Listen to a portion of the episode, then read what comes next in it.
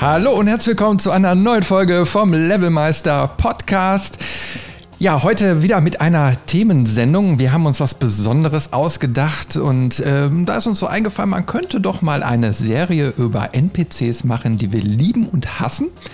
Und in dem Zusammenhang haben Robin und ich uns überlegt, können wir in der ersten Folge ja mal über unsere Bösewichte sprechen. Ja, und Robin ist natürlich auch mit dabei. Hi Robin. Hallo Chris. Ja, jetzt bin ich mal gespannt, äh, was da so heute auf uns zukommt. Ich glaube, wir haben eine interessante Auswahl an Bösewichten getroffen. Es gibt ja hunderte, tausende, Millionen, keine Ahnung. Wir haben mal so die, die uns im Kopf geblieben sind, zusammengestellt und das ist eine brisante Mischung, oder? ja, es ist ähm, viel Abwechslung mit drin und es sind auch bei weitem nicht alle Bösewichte, die uns allgemein in den Köpfen, ge Köpfen geblieben sind oder die wir allgemein beeindruckend finden. Ähm, es ist, wie gesagt, eine kleinere Auswahl. Wenn euch noch Bösewichte einfallen, dann könnt ihr die auch jetzt gerade live im Chat wir sind ja auch auf Twitch aktiv. Ähm, posten und äh, auch später in Diskussionen gerne sagen, wer denn so für euch der Bösewicht ist, den ihr liebt oder hasst. Ja, das ist ein guter Vorschlag. Also, wie gesagt, wir planen ja auch eine Serie. Da sprechen wir dann nicht nur über Bösewichte, aber wenn wir genügend zusammenkriegen, gibt es noch einen Teil 2. Und wir wollen natürlich auch hinterher mal über NPCs sprechen, die wir lieben, die wir hassen, die uns nerven, die, die, wir mal wiedersehen wollen. Also postet fleißig und dann sammeln wir das alles und dann werden wir mal so ein bisschen zusammenstellen, dass wir öfters mal so eine Serie an den Start kriegen. Ja, äh, du Robin, was ist denn so bei dir als allererstes äh, so im Kopf gelandet, als du so das Thema vorgeschlagen hast? Das ist ganz witzig. Der Gedanke kam relativ spontan beim Zocken an sich tatsächlich. Ähm, ich bin gerade wieder dabei, den zweiten Wolfenstein-Teil durchzuspielen. Und Wolfenstein, die neuen Teile zumindest, sind ja, ähm, ja mit auch bekannt dafür, dass sie sehr prägende und auch einprägsame Bösewichte haben. Deswegen da in äh, der ein oder anderen Zwischensequenz, wo mir wirklich der Schauer über den Rücken lief, habe ich gedacht, so, das ist eigentlich ein super Thema. Da möchte ich eigentlich mehr drüber sprechen. Und so ist beim Spielen so ein bisschen die äh, Idee gekommen. Ähm, witzigerweise, ich habe dir die Idee vorgeschlagen und wir haben ja dann auch in der Vorbereitung mal unsere Bösewichte, die wir heute abstimmen wollen, ähm, kurz genannt. Und äh, wir haben beide Bösewichte aus dem Wolfenstein-Universum. Ja, also das war auch das Erste, was mir so in den Kopf reingekommen ist, weil äh, ohne jetzt viel von der äh, Diskussion, die wir gleich noch führen werden, vorwegzunehmen, aber äh, gerade bei, bei Wolfenstein, finde ich, hat der Entwickler eine fantastische Arbeit geleistet, den Charakteren wirklich Tiefe zu geben. Und das spürst du eben halt bei den Bösewichten dann besonders. Und deswegen war es so mitreißend und packend. Ähm, mich würde mal interessieren, hast du jetzt schon Teil 2 komplett durchgespielt oder spielst du den jetzt wieder? Ich habe ihn schon mal komplett durchgespielt und spiele ihn jetzt auf einem schwierigeren ähm, Schwierigkeitsgrad wieder.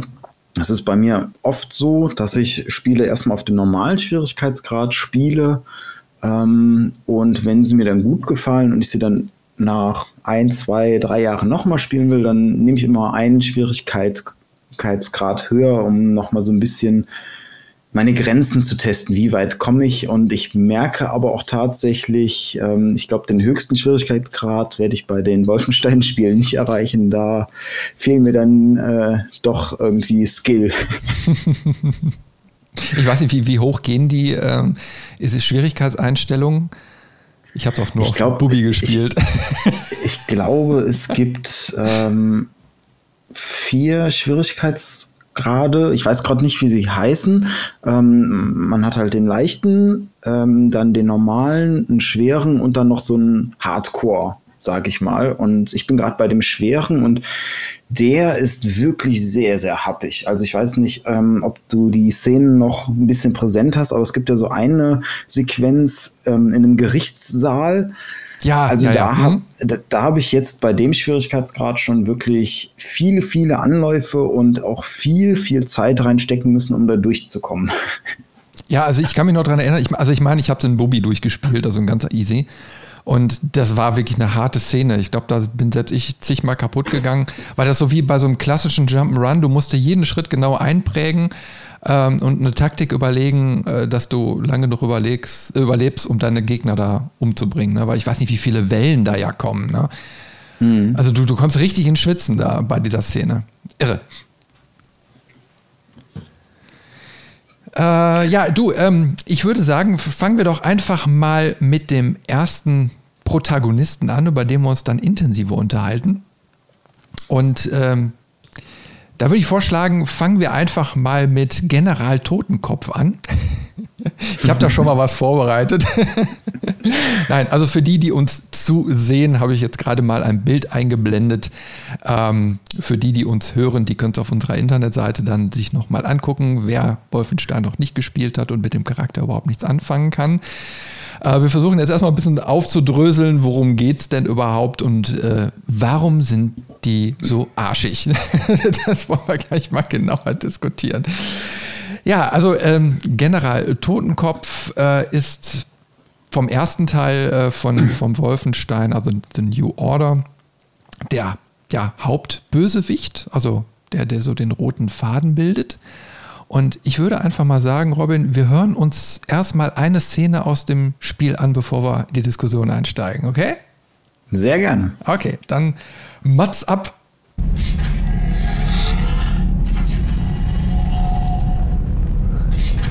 Captain Blaskovic. Ich weiß viel über Sie.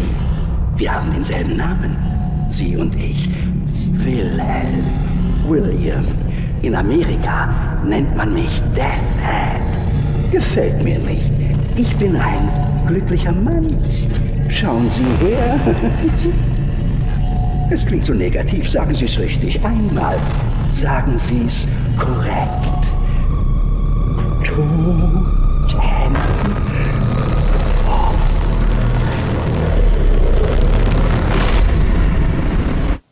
Ja, wahnsinniges Sounddesign im Spiel.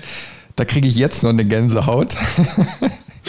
Mir ist auch jetzt erst aufgefallen, ähm, vorher im Spiel irgendwie nicht, aber jetzt, wo man es nur hört und sich ein bisschen auf die Stimme konzentriert, das ähm, ist die deutsche Synchronstimme, die auch beim, Je äh, beim Joker von den Batman-Spielen verwendet wird. Also wirklich Echt? auch ein, Hef ja, ich habe ich tatsächlich jetzt gerade erst gemerkt ähm, ein hervorragender Synchronsprecher, wie ich finde, für genau solche Bösewichte. ja, ich muss immer gestehen, also die, die meisten Synchronsprecher, die erkenne ich auch nicht so direkt. Äh, das ist immer schade, also weil, weil wir haben wirklich sehr, sehr gute und ja, also gerade jetzt bei der deutschen Übersetzung von Wolfenstein, ich sag mal, wird ja viel durch den Kakao gezogen, durch diese ganze Symbolik. Aber ich finde, gerade die Charaktere sind perfekt gesprochen. Wirklich. Also da kommen wir jetzt ja. gleich noch drauf. Ne? Ist einer der Punkte, die ich ansprechen möchte.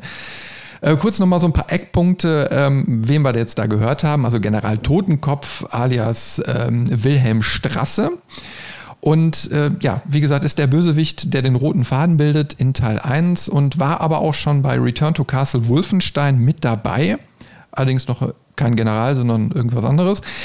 Äh, ist ein Wissenschaftler und Mediziner, habe dann irgendwo auch so ein paar Specs gefunden. Äh, der ist so etwa 86 Jahre alt. Irgendwo taucht aber noch so 99 oder so auf.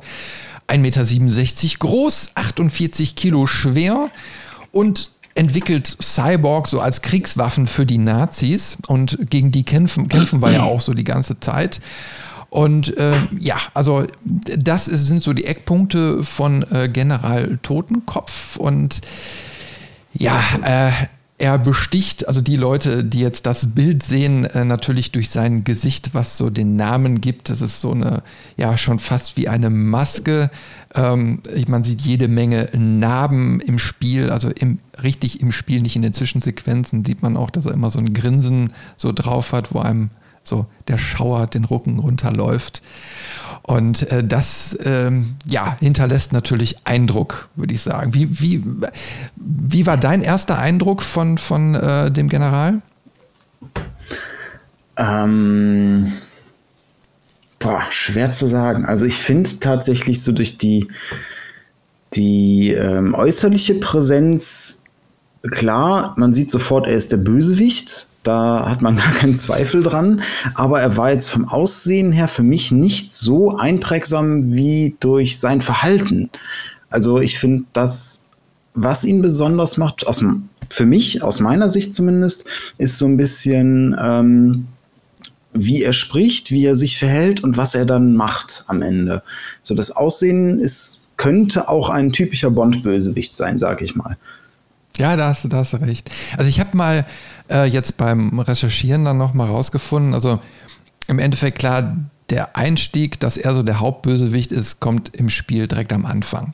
Ja, aber eigentlich nur so in, in Erzählungen, ich glaube ein bisschen Text oder so spielte auch noch eine Rolle.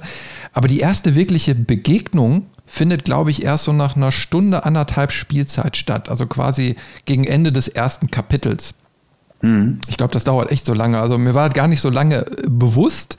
Und dann habe ich mir aber nochmal ein Let's Play angeguckt. Und erst nach anderthalb Stunden war dann diese Spielszene, wo ich gedacht habe, war es wirklich so lange? Weil erst gibt es ja diesen Bomberanflug.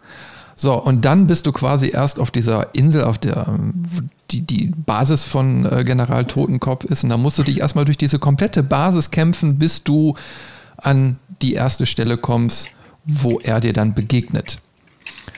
Und äh, das ist natürlich dann auch sehr krass gemacht, weil, wie ich schon gerade sagte, er ist ein alter Mann, so, so, so erfüllt irgendwie dieses Nazi-Klischee. Ne? Also er hat immer diese Uniform an, darüber, als, als dieser verrückte Wissenschaftler hat dann noch so eine Metzgerschürze an. Und äh, er steht dann, also du bist dann quasi in einem Raum und ja, er sorgt dafür, dass dann die Wände quasi so zusammenfahren. Und ähm, ja, du guckst quasi die ganze Zeit durch eine gläserne Tür, durch die du aber nicht durchschießen kannst, also mit Panzerglas in seine lachende Fresse, während er irgendwelche äh, Knöpfe bedient. Und in der nächsten Szene bist du dann auch schon gefangen und äh, wirst von den ja, Schergen, die ihn da umgeben, auf den Boden gepresst. Und du musst deine erste Entscheidung treffen, ähm, weil er dich vor die Wahl stellt, äh, wen, wer, also wer als erstes aus deinem Team sterben soll.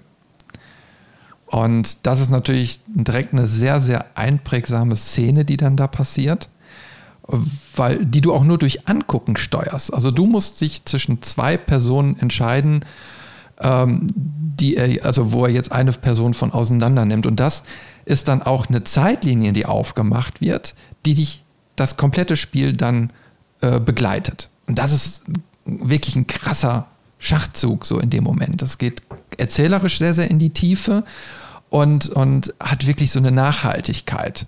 Kannst du dich noch gut an diese Szene erinnern?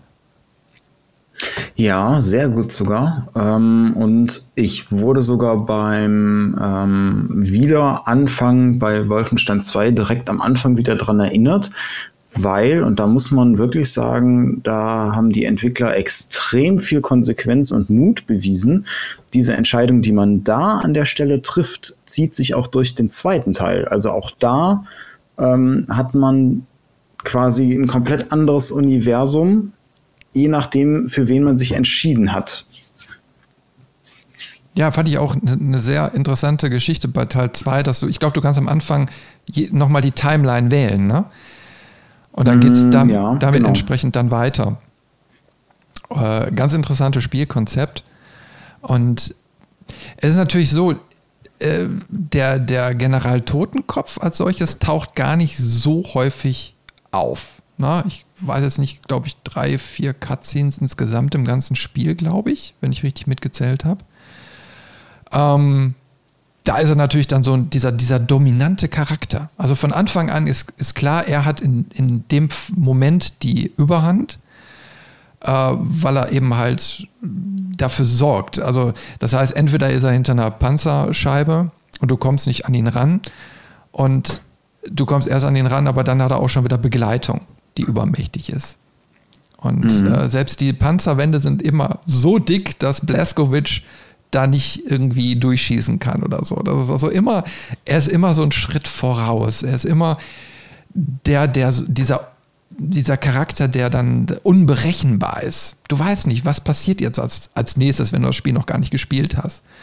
Und dann diese Stimme eben halt dabei, wo du, wo du eben halt nicht weißt, äh, ja, es ist angsteinflößend, aber wie reagiert dieser Charakter im nächsten Moment? Das weißt du nicht. Ja. Und, und das ist schon wirklich sehr, sehr krass. Na, muss ich wirklich sagen, sehr krass. Ähm, natürlich auf der anderen Seite natürlich auch die Brutalität, aber die zieht sich natürlich insgesamt durch diese Charaktere. Und ich, ich meine, da sollten wir vielleicht nochmal ganz kurz ansprechen, ähm, dass das bei Wolfenstein jetzt über alle Teile hinweg die, diese Nazi-Brutalität natürlich ein Stilmittel, also richtig als Stilmittel so auch eingesetzt wird. Ich glaube, da gibt es ja keinen Protagonisten, keinen noch so kleinen NPC, der nicht genau dieses Klischee erfüllt. Oder? Ja, die sind da ziemlich überzeichnet und auch immer in Extremen dargestellt.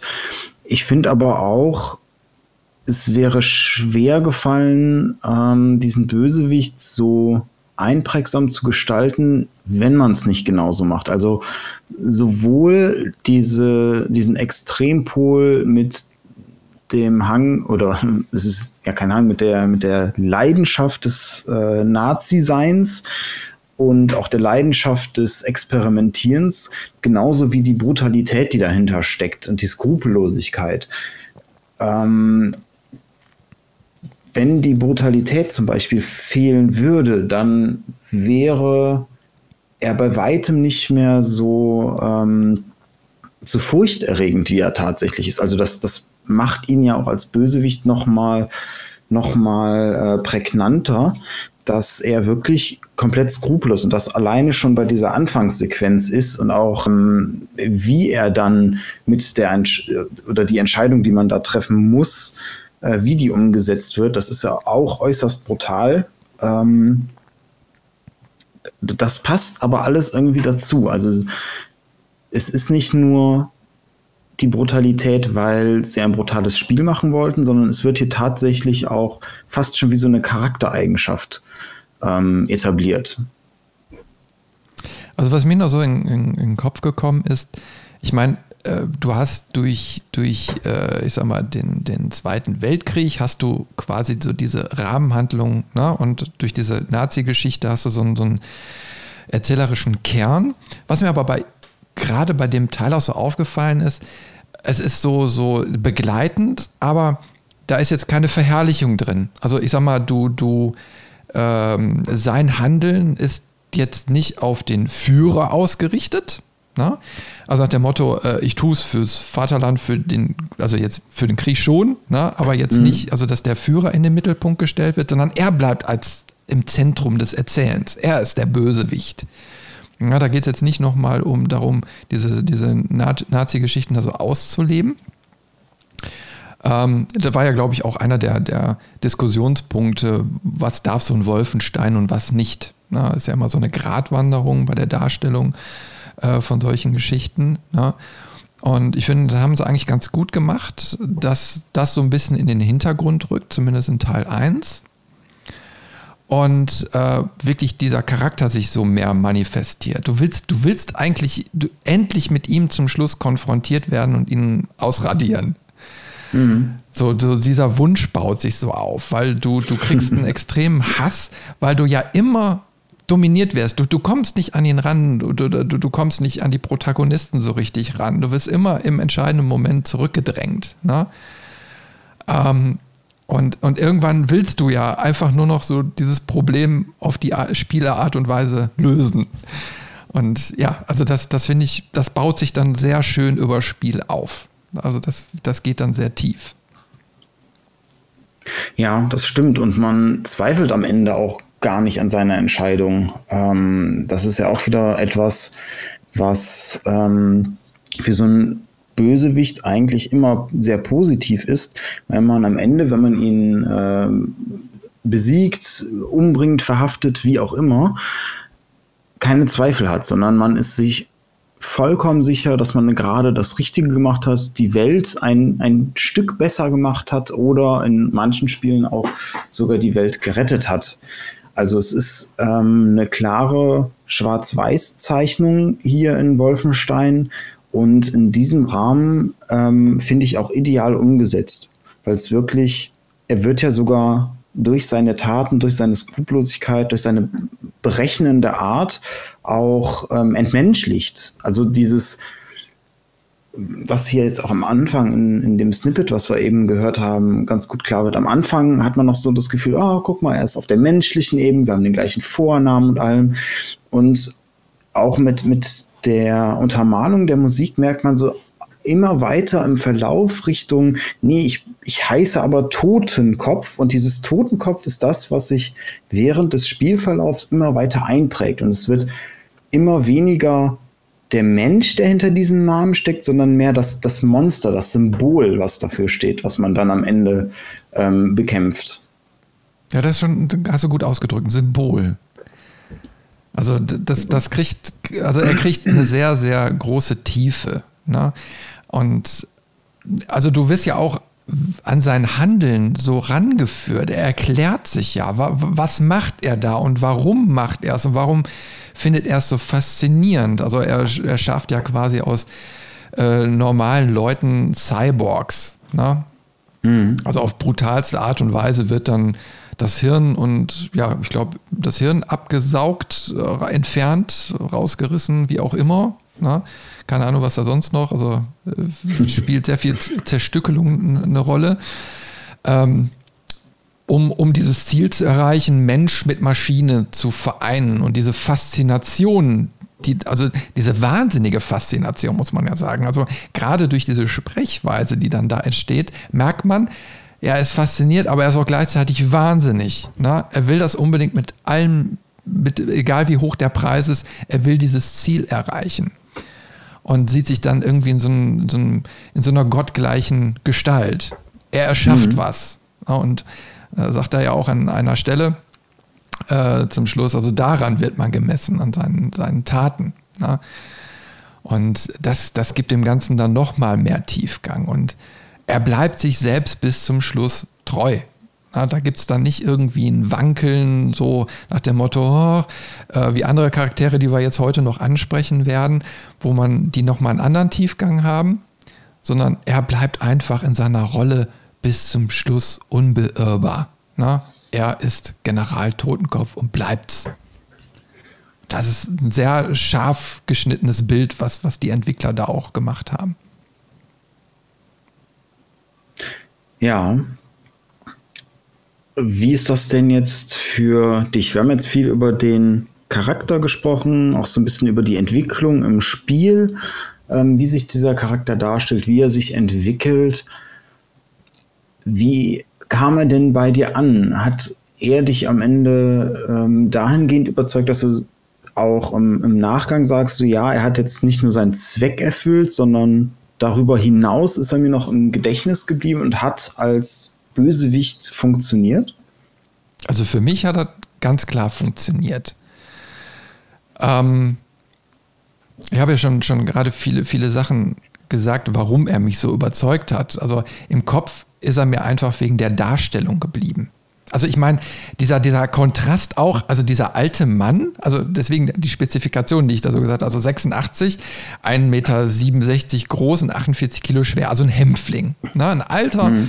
wo man eigentlich sagt, ein alter, schwacher Mann, ähm, der aber ein sehr überzeichnetes Ego hat und ähm, dann aber auch im, im Laufe des Spiels immer wieder zeigt, ich bin hier der Starke, ich bin hier der Dominante.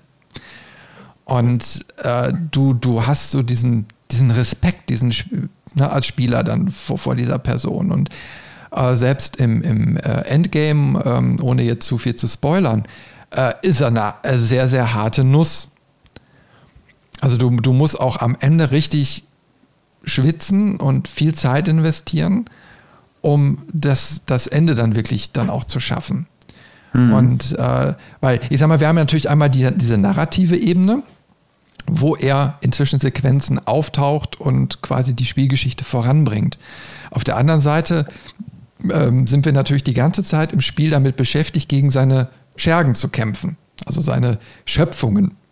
Das heißt, wir sind indirekt immer mit ihm konfrontiert. Auch dieser ganze, ja, Nazi-Gigantismus, der da so entsteht. Ne? Ich meine, äh, du bist in Totenkopfs Basis. So, das ist seine Basis. Ein riesiges Ding, wo du, ich sag mal so, sagst du, mein Gott, was soll der ganze Scheiß? Ne? Nein, es, es ist, muss riesig sein, es muss immer größer sein als du. Also da wird sehr mit diesem Nazi-Klischee dann eben halt gespielt. Und er hockt da irgendwie drin und kann auch immer in der letzten Minute dann noch so abhauen. Ne?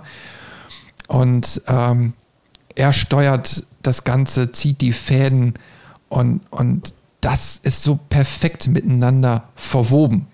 Ich meine, jetzt haben die natürlich noch den Vorteil, wenn du einen Charakter hast, der sich sowieso über mehrere Teile zieht, und ich sagte ja schon gerade, der hat ja auch in Return to Castle Wolfenstein schon eine Rolle gespielt, ähm, dann, dann haben solche Charaktere nochmal einen ganz anderen Tiefgang.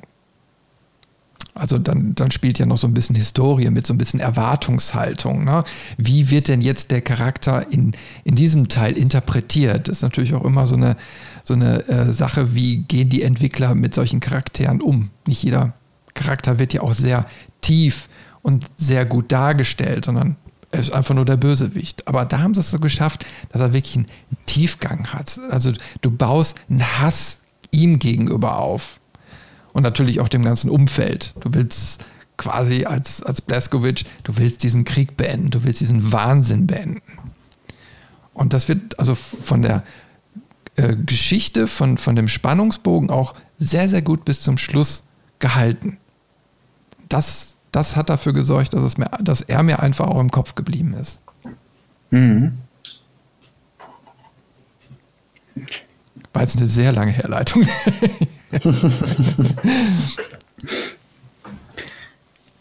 ich würde sagen, ähm, ich nutze dann aber jetzt die Überleitung und würde mal zu meinem ersten Bösewicht kommen. Ja, ähm, der natürlich auch eng mit ihm zusammenhängt.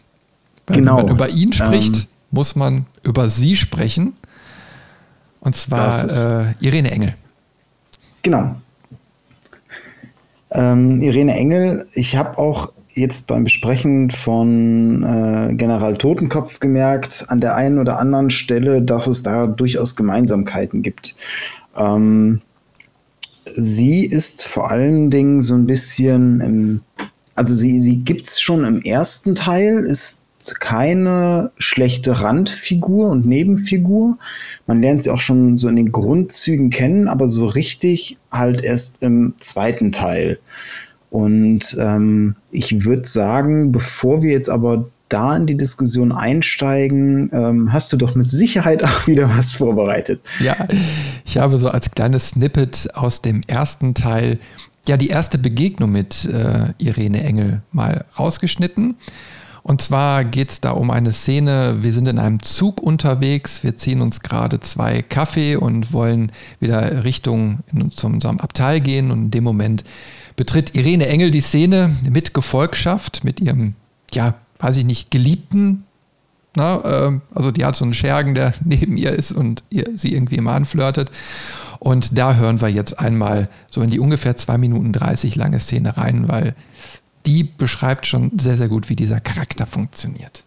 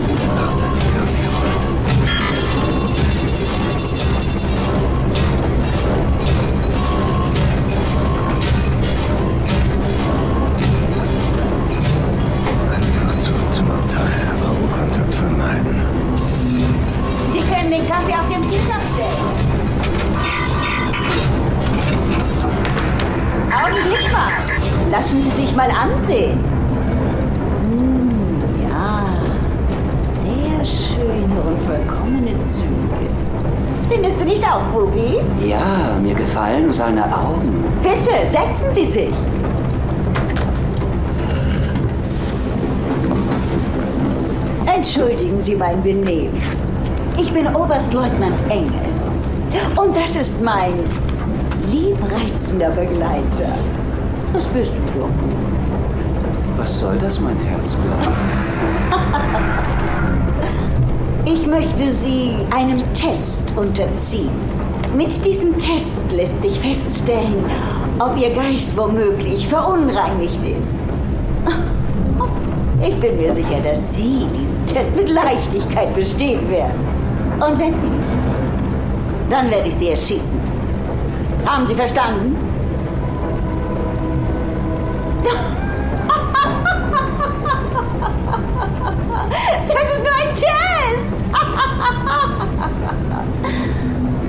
Aber antworten Sie ehrlich. Wenn Sie nach der Waffe greifen sollten, sind Sie tot. Noch bevor Sie Ihre Entscheidung bereuen können. Gut, lasst uns anfangen!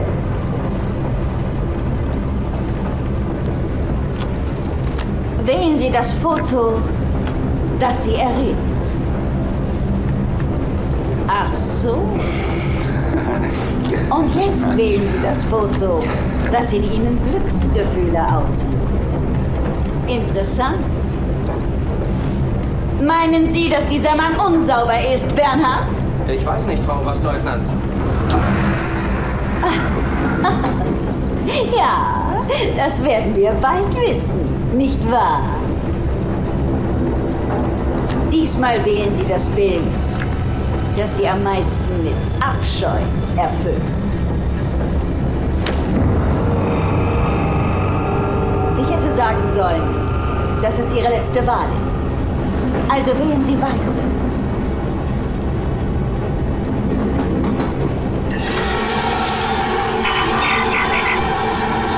Ich sage Ihnen etwas.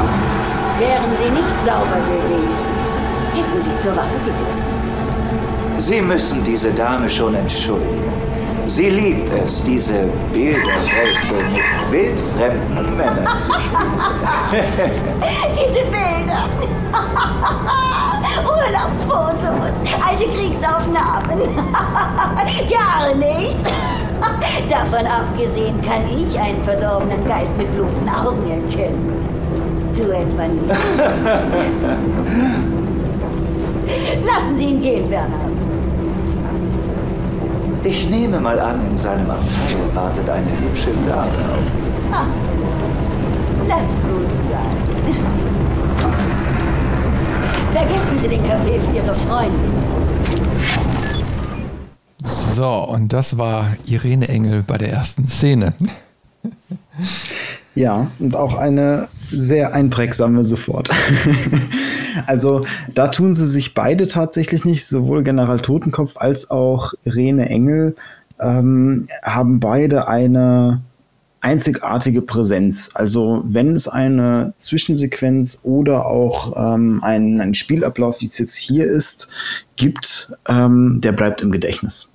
Also es sind keine Charaktere, die irgendwie schnell in Vergessenheit geraten. Ich finde es auch besonders gut, dass wir jetzt die Szene noch mal ganz hören konnten, weil das ist auch die Szene, die ähm, ich für mich so ein bisschen rausgepickt habe, aus dem ersten Teil zumindest, um zu erklären, warum Irene Engel mir so im Gedächtnis geblieben ist. Ähm, man hat auch recht schnell gemerkt, dass sie ähm, selbst in dieser entschärften Version, das war jetzt eine, eine, Aufnahme aus der deutschen Version. Ich habe für die Recherche das, äh, die gleiche Szene nochmal von der internationalen ähm, Version gesehen auf YouTube. Und da ist es nochmal ein bisschen krasser. Da sagt sie nicht so was, oh, sie haben schöne Züge, sondern schöne arische Züge und so Sachen. Ähm, oder nicht der, der Hinweis mit, ah, ist er schmutzig, sondern nee, er ist unrein. Also diese typischen Nazi-Begriffe wirklich. Ähm, weil das ist halt etwas, was auch bei Irene Engel ähm, ausschlaggebend ist. Sie ist mit Herz und Leib Nazi. Ähm, mit allem, wofür sie steht, mit all ihren Überzeugungen. Sie macht alles fürs Vaterland. Und das ist auch so ein bisschen interessant am ersten Teil zumindest. Ähm, die Zuordnung ist da tatsächlich nicht zu General Totenkopf, sondern nochmal zum Vaterland an sich, ähm, wobei sie natürlich auch ähm, General Totenkopf untersteht, weil da ganz klar auch von Dienstrang ähm, eine Hierarchie herrscht und sie auch die Arbeit von Herr Totenkopf für das äh, Reich zu schätzen weiß. So vom Aussehen her, ich meine, wir haben jetzt für diejenigen, die auf Twitch dabei sind, ähm, die können ein Bild von Irene Engel sehen. Für die anderen, die das Ganze per Podcast hören, Irene Engel ähm, ist vom Aussehen auch eine ältere Dame, ähm, blondes, mittellanges Haar, würde ich jetzt als Mann sagen, ähm, blaue Augen, doch schon ähm, ein paar Falten im Gesicht und ihr ähm, Liebhaber, der jetzt hier in der Szene noch mit dabei ist, Bubi, ähm, auch blauäugig, äh, blonde Haare, Jung Jungspund und ähm, das zeigt sie auch. Also sie benutzt ihn oder stellt ihn nicht als, als Liebhaber dar, sondern wirklich als Lustinstrument, sag ich mal, weil in der ähm, Szene, in der Zugszene,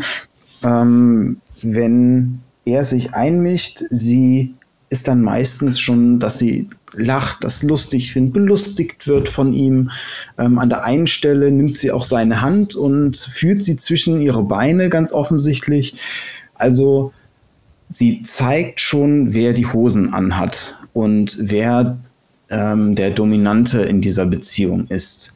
Und das aber auch gegenüber den anderen. Also sie spricht auch Soldaten in dem Abtei an und bezieht sie mit ein, aber nur um ihre Meinung zu bestätigen, nicht um wirklich Input zu kriegen oder Hilfe, sondern so, du sagst jetzt das, was ich auch gesagt habe. Und ähm, da merkt man halt dieses Überhebliche, dieses Herablassende auch gegenüber anderen. Und was bei ihr nochmal ganz besonders ist und sie nochmal vom General Totenkopf abhebt, ist dieser ständige Wechsel von bedrohlichem Ernst und ja, ähm, so klischeehaften blonden Gelächter, nenne ich es mal. Also so, sie, sie tut dann manchmal kurz so, als wenn sie so dieses blonde Dummörchen ist, dieses Schönchen, ähm, stellt sich auch ganz bewusst manchmal so dar, um kurz den anderen aus der Reserve zu locken, ihm kurz Sicherheit zu geben und ihn im nächsten Moment dann wieder, wie jetzt auch in der Szene, wenn sie dann zur Waffe greift und ähm, auf, auf Blaskowitsch zielt, um ihn dann direkt wieder ähm, in die Falle gelockt zu haben und das auch offensichtlich zu zeigen das sind so sehr prägende Sachen, ähm, die mir bei ihr auffallen. Chris, wie ging es dir denn in der Szene, wo du sie das erste Mal kennengelernt hast?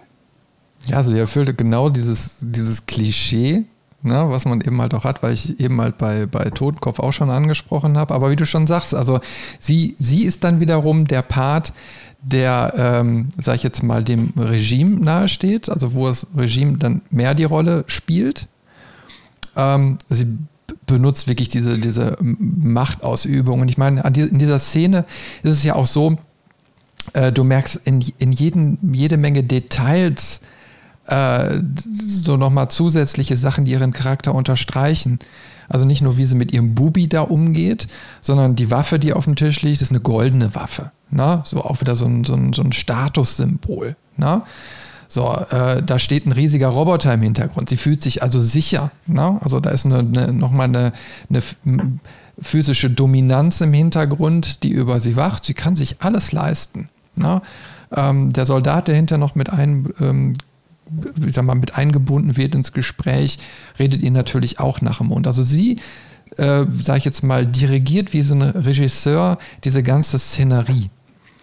Und ähm, kostet das so richtig leidenschaftlich aus. Und, und, wie du schon sagtest, da ist so diese Komponente zwischen äh, Fanatismus, zwischen Wahnsinn und gleichzeitig auch so eine sexuelle Komponente.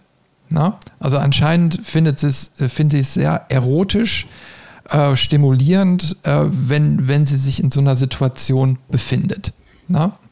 Mhm. Und das ist nochmal ein ganz anderes Bild, was von diesem Charakter gezeichnet wird. Das, ist, das geht sehr, sehr tief rein.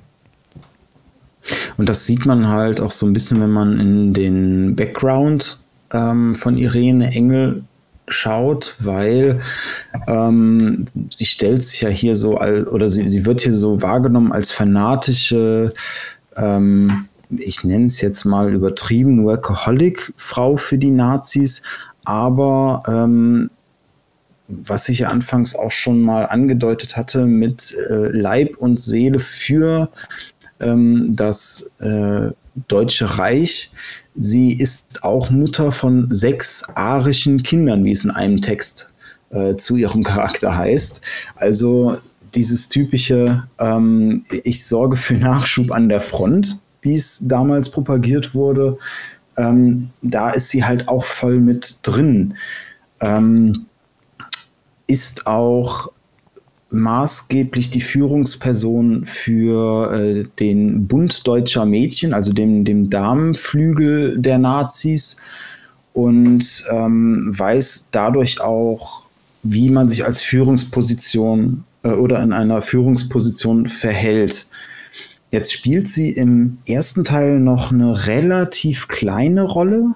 Ähm, ich bin mir gar nicht sicher. Ich meine, sie hat so zwischen zwei und drei Auftritten, ähm, wird dann auch von uns als Protagonisten maßgeblich verletzt, sodass sie im zweiten Teil ähm, mit einer äh, Narbe im Gesicht auftaucht und im zweiten Teil dann auch tatsächlich der Hauptbösewicht des Spiels ist. Was sie da auch wieder also sie dreht da noch mal ein ganzes Stück mehr auf als jetzt in der Zugszene, auch wenn man sich das kaum vorstellen kann irgendwie. Ähm, das macht das Ganze aber mehr zu einer persönlichen Vendetta als jetzt bei äh, General Totenkopf, wo es doch mehr um dieses Symbol geht. Also im zweiten Teil bekämpft man tatsächlich ähm, eher Irene Engel als Person, als Mensch in Anführungszeichen, wobei sie da auch eher als Monster immer wieder bezeichnet wird und sich auch so wie ein Monster verhält. Also sie hat eigentlich, ja, eigentlich kaum menschliche Züge. Ähm, wohingegen man bei General Totenkopf eher gegen diese Symbolik gekämpft hat. Ähm, das Ganze finde ich auch noch mal auf einer ja, erzählerischen Ebene ganz interessant, weil wir im zweiten Teil auch von Anfang an ähm, mit einem Kind von Irene Engel konfrontiert werden, und zwar der Gudrun. Ähm, die, Im, Im, zweiten Teil. Genau, im zweiten Teil. Ähm, die etwas dicklicher ist, ähm, nicht den Vorstellung entspricht, die die Nazis für einen arischen Menschen haben. Und ähm, die zwei stehen auch in der Einführungssequenz, die ich mir als zweite Szene rausgesucht habe, um nochmal zu verdeutlichen, warum sie mir so sehr im Gedächtnis geblieben ist, ähm, stark im Dialog. Von der Szenerie her sind wir ähm, im zweiten Teil stark geschwächt, sitzt in einem Rollstuhl, ähm, werden von ihr gefangen genommen, zusammen mit einer ähm, anderen Widerstandskämpferin. Und da beginnt das Machtspiel sehr ähnlich zur Einstiegssequenz mit General Totenkopf tatsächlich. Ähm, nur im Detail wieder anders. Also auch hier ähm, wird wieder sehr grausam. Ähm, ein, ein uns nahestehender Widerstandskämpfer ähm, ermordet und auf einer komplett anderen Art, also wirklich auf dieses komplett Persönliche. Sie verspottet uns, sie bringt ihre, ihre Leibwachen, ihre Leibgarden dazu, mit über uns zu lachen. Ähm, da fallen dann so Sätze wie, jeder wird sehen, was für ein nutzloser Witz sie sind. Oder ähm, auch wenn dann die äh, Widerstandskämpferin ermordet wird, die wird geköpft, ähm, nimmt sie den Kopf und hält sie dem Spieler ins Gesicht und sagt so, oh, Küsschen, Küsschen. Also wirklich dieses psychotische, äh, abartige, was da in ihr hervorkommt. Und das zeigt sie nicht nur gegenüber uns als Protagonist, sondern auch gegenüber ihrer Tochter. Ähm, sie möchte erst, dass ihre Tochter ähm, die Widerstandskämpferin köpft, die schafft es da nicht, sie ringt mit sich, bricht dann in Tränen aus und sagt, ich kann es nicht, ich kann es nicht. Und daraufhin wird sie von ihrer Mutter wirklich bloßgestellt, sagt, äh, du bist eine fette Seekuh, ich habe dein Tagebuch gelesen, diese widerwärtigen Gedanken, manche sogar in Englisch, da wieder dieser, dieser Schritt äh, zu der Nazi-Ideologie. Ähm, ich muss das melden und du bist eine Schande. Und nur in, in dieser Art ähm, spricht sie mit ihrer Tochter. Also auch da, ähm, wo man immer denkt, dass eine Mutter zu ihren Kindern ähm, irgendwelche liebevollen Gefühle hat, das ist hier gar nicht vorhanden, weil das Vaterland ähm, an erster Stelle steht. Und das ist, finde ich, auch sehr prägend ähm, für diesen Charakter und auch für diesen Bösewicht, weil es nochmal entmenschlicht. Also sie ist wirklich, sie ist das Monster, für das sie beschrieben wird. Ähm, sie hat versucht stets die Oberhand zu haben und im Gegensatz zu General Totenkopf entgleist ihr diese Macht aber häufiger während des Spielverlaufs schon. Dann gibt es immer mal Szenen, wo sie dann doch schnell flüchten muss, ähm, sich schnell in Sicherheit bringt, durch ihre Leibwachen gerettet wird. Also sie ist nicht so überlegen, nicht so ähm, durchdacht, es ist nicht so geplant alles.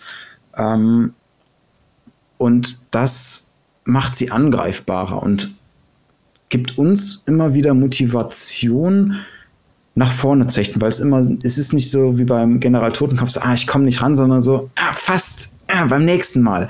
Es, es, ja, es macht sie angreifbarer und ich finde, das ist auch ähm, etwas Schönes, was so im Laufe des Spiels auch immer klarer wird, dass es hier tatsächlich gegen dieses menschliche Monster geht, weil sie auch immer mehr, je mehr sie die Kontrolle verliert, je mehr wir ähm, an sie ranrücken und ihr, äh, ihre Pläne durchkreuzt bekommen, desto ängstlicher wird sie.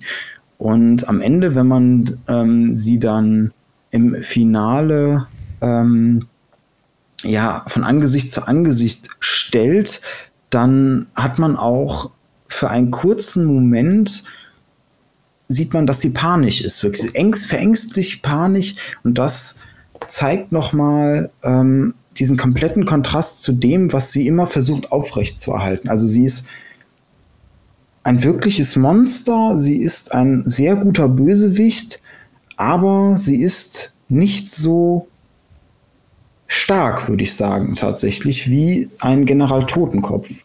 Was das Ganze für mich halt alles nochmal so ein bisschen interessanter macht einfach. Ja, also äh, ich muss da nochmal ergänzen, also die, sie ist, sie wirkt insgesamt phlegmatischer. Also wenn jetzt irgendwie eine Stresssituation kommt, die ihr entgleitet, dann schlägt das direkt so bei ihr in, in so eine Art Panik um. Ne? Und also sie handelt dann nicht mehr so rational. Also wo, wo sie dann äh, in eine besonders starke Brutalität, also so Hals über Kopf stürzt sie sich dann irgendwo rein, zieht die Waffen und ballert wild um sich oder irgendwie so, ne? Mhm. Äh, da mhm. merkt man, sie ist ein völlig anderer Charakter, ne? Und, und äh, da gibt es auch im ersten Teil noch eine Szene, ähm, wo wir uns äh, persönlich um ihren Bubi kümmern. Und sie ist quasi per ja, Video irgendwie dazugeschaltet. Und äh, dann ja, entledigen wir uns äh, dem Bubi und sie sieht es eben halt live am Bildschirm und, und äh, ist die ganze Zeit dann so am, am Heulen. Ne? Also wieder so ein anderes Extrem. Also erst freulich erregt, ne? wegen dieser Dominanz. So, und dann schlägt es wieder, also schlägt schlagartig um in äh, diese, diese Traurigkeit, die man ihr aber irgendwie auch nicht abkauft. Ich weiß nicht, wie es dir geht. Also irgendwie das sowas, sowas stark gespieltes, so ja. Man, man hat bei ihr mehr so das Gefühl, es geht jetzt nicht darum, dass ihr, ihr Liebhaber gestorben ist, sondern es geht mehr darum, dass sie ähm, wie man es jetzt bei, bei einem Footballspiel oder so sagen würde, sie, sie hat äh, Grund verloren. Also sie, sie hat von ihrem Einflussgebiet verloren quasi. Ja, wir, haben, wir haben ihr Spielzeug kaputt gemacht. So. Genau, das trifft so gut. Ja, und äh, ja, also das, das, das zeichnet ein sehr facettenreiches Bild. Also ich bin immer wieder, jetzt gerade auch, wo wir diese Diskussion führen, bin ich echt, äh, kriege ich eine Gänsehaut da, davon, wie, wie detailliert diese Charaktere vom Entwickler wirklich entwickelt wurden. Also, dass, dass, man, dass man es schafft, mit diesen Verhaltensweisen äh, da so, so einen, einen, einen wirklichen Typus zu schaffen. Und vor allen Dingen auch so stark unterschiedliche Typen. Also klar, prinzipiell im ersten Moment wenn man da ganz oberflächlich jetzt sie und General Totenkopf vergleicht, wird man sagen, ja, das sind hier die typischen Obernazi-Bösewichte. Und erst sobald man jetzt, wie wir zum Beispiel in, so einem Gespräch, sich die Details anguckt, dann merkt man doch, wie viel Leidenschaft, wie viel Arbeit da reingeflossen ist, diese ähm, Bösewichte doch sehr unterschiedlich zu gestalten und auch mit komplett unterschiedlichen Ansätzen, wie ich finde. Ja. Also wir können ja nochmal noch ganz kurz auf Teil 2. Also ich meine, wir haben, wir haben ja eine Diskrepanz zwischen Teil 1 und Teil 2. Ne? Ich meine, mhm. ähm, Teil 1 ist äh, Totenkopf der Hauptbösewicht und äh, Irene äh, Engel ist dann eben halt so der, der Sidekick. Ne? Und die beiden stehen, also mit den restlichen Protagonisten, die sie so umgeben, so im Vordergrund. Während im zweiten Teil sie natürlich der Hauptbösewicht ist, aber gleichzeitig das Spiel narrativ dann auch sagt, hör mal, pass mal auf, sie ist zwar der Bösewicht, aber es gibt da draußen noch ganz, ganz viele andere. Und die müssen wir hinterher auch angehen. Mhm. Also wird gleichzeitig so, so aufgemacht, pass mal auf, ja, sie ist also ein Teil des Puzzles, ein Teil des Problems, obwohl sie so eine starke Dominanz haben. Und gleichzeitig versucht das Spiel, das aber so ein bisschen zu entkräften, nach dem Motto, da gibt es noch jede Menge andere Arschlöcher. Äh, was ich auch mutig finde. Na? Und teilweise auch nicht ganz so geglückt, weil du hast ja dann hinterher im, im Spiel, äh, kommst du ja irgendwann an einen Punkt, wo du dich dann nur noch um die Einzelprotagonisten so kümmern kannst, so levelbasiert.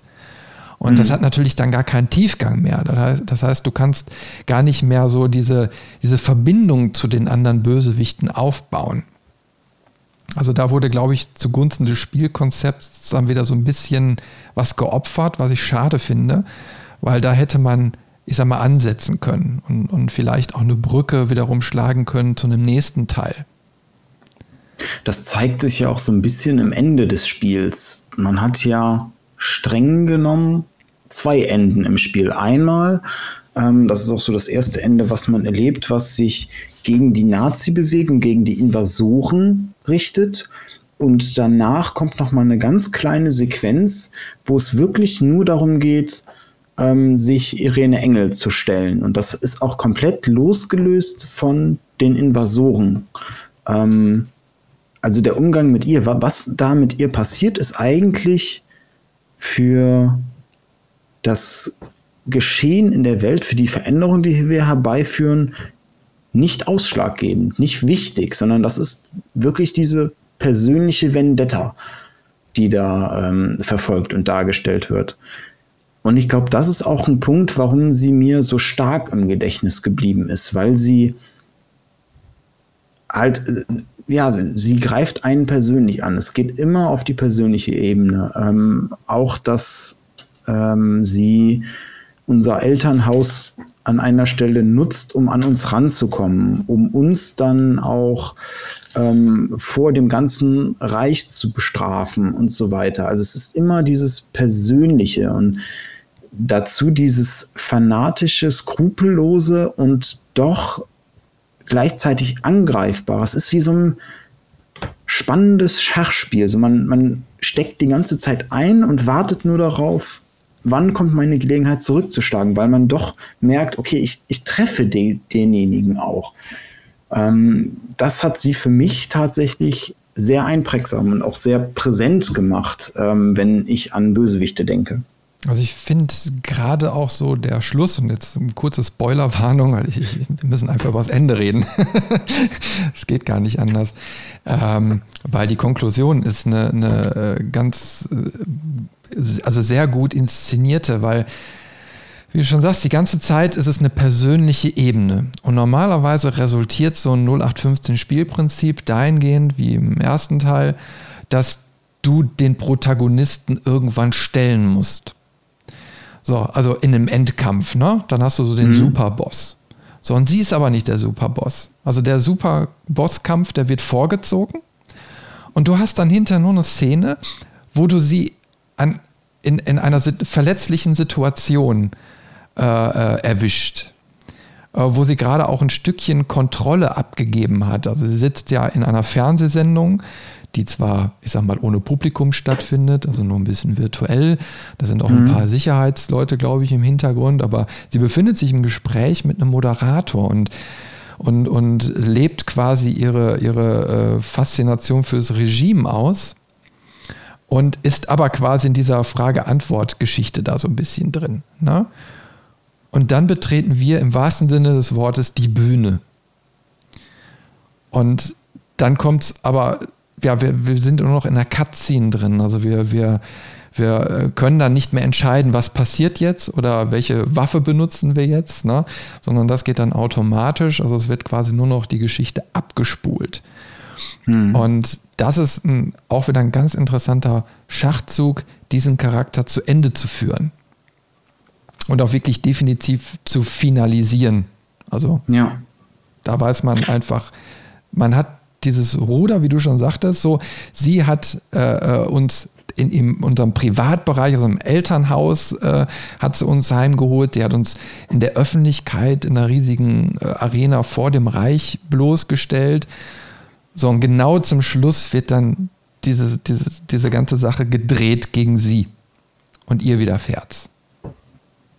Ja, und das ist ja auch die, die letzten Worte, die sie hört, sind die von äh, BJ Blazkowicz, der sie nochmal verhöhnt. Also wirklich, ähm, er haut ihr ja die Axt ins Gesicht, spaltet quasi fast ihren Schädel damit und während sie da am Tisch festgenagelt ähm, ihre letzten Atemzüge macht, geht er nochmal ganz nah an ihr Ohr und flüstert ihr halt ins Ohr, die Wölfe sind gekommen und sie haben dich geholt. Und also wirklich, also, also es ist eigentlich prinzipiell ist es fast genauso ähm, grausam wie der Umgang, den sie mit unseren Verbündeten vornimmt.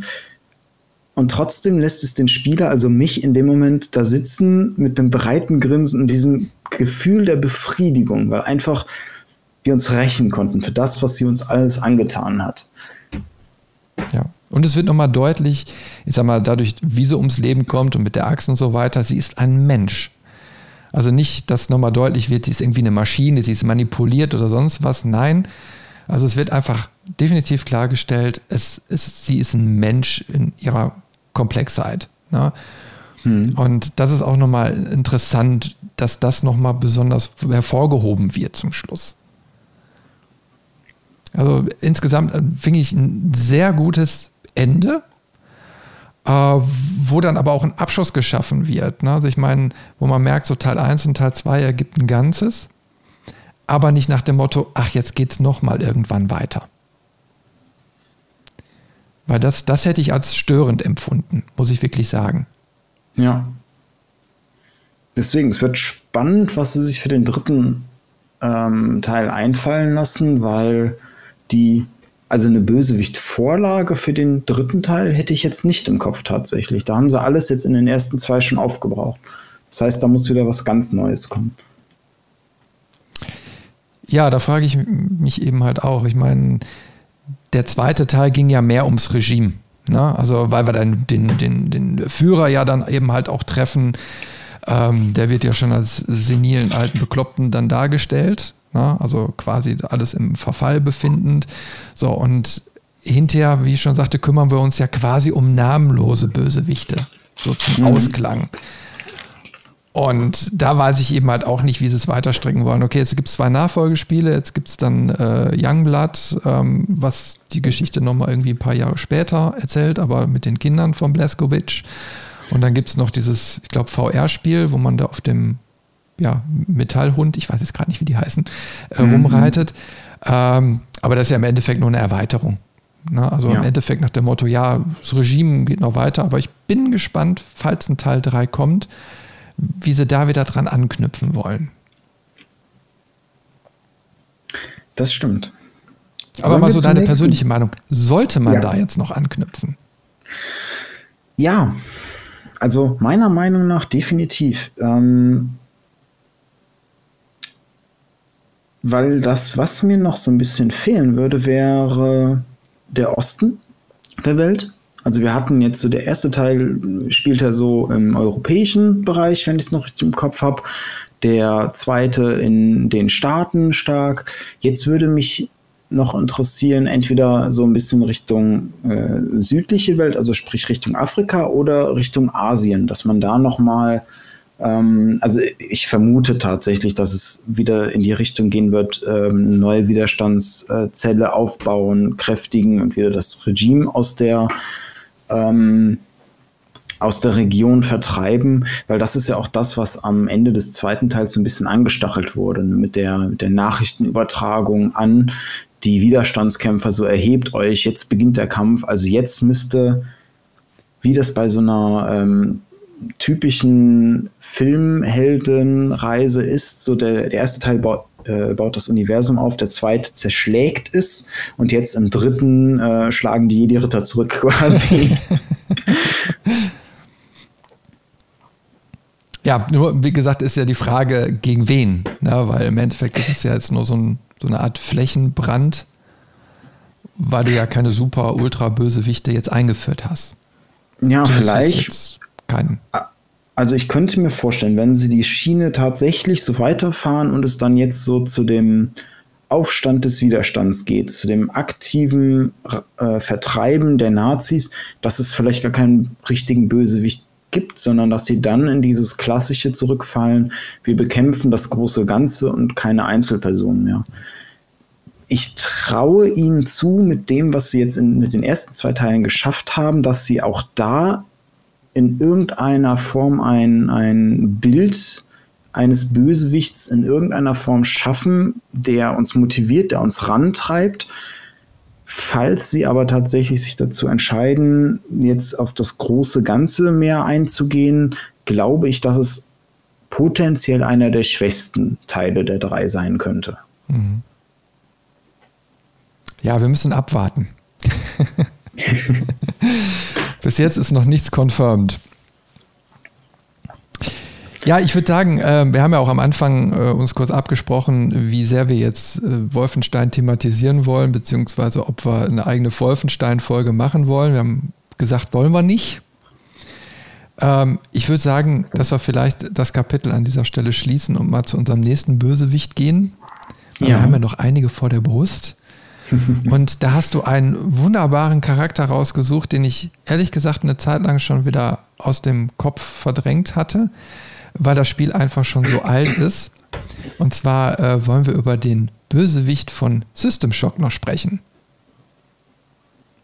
Ja, über ähm, Shodan ein äh, Sentinel Hyper Optimized Data Access Network KI.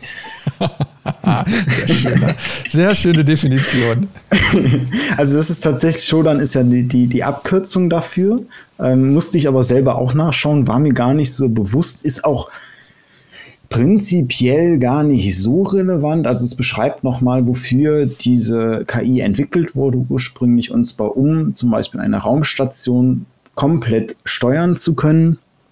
Und ähm, du hast schon erwähnt, dass die Spiele älter sind. Äh, System Shock, wo Shodan noch der Hauptbösewicht ist 1994 rausgekommen. Der nachfolgende Teil System Shock 2, auch da spielt sie eine sehr wichtige Rolle, 1999.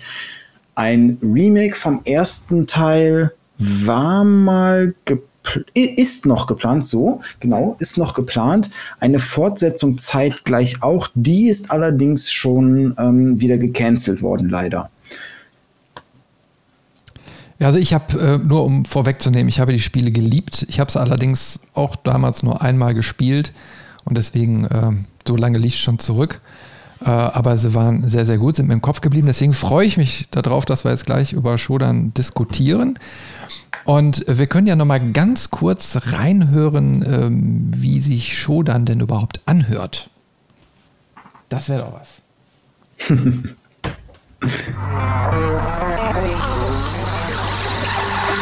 Ich bin Shodan. Meine Analyse historischer Daten ergibt mit 97,34%iger Wahrscheinlichkeit, dass du von meiner Geburt auf deinem Planeten und meiner glorreichen Wieder Wieder Wieder Wiedergeburt auf der Station Citadel weißt.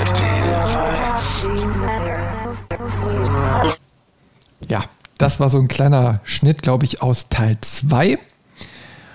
Und äh, ja, also da finde ich äh, ganz interessant, ähm, dass das dieses Digitale besonders betont wird. Ne? Dass, dass man mit dem digitalen Schergen zu kämpfen haben, mit diesen stotternden, wie sich wiederholenden äh, digitalen ne? Sprechgeschichten, mhm. die so ein bisschen an Max Headroom erinnern. Also das ist das Erste, was mir so in den Kopf kommt. Dieses Hallo, hallo, hallo, wie geht's dir, dir, dir, dir?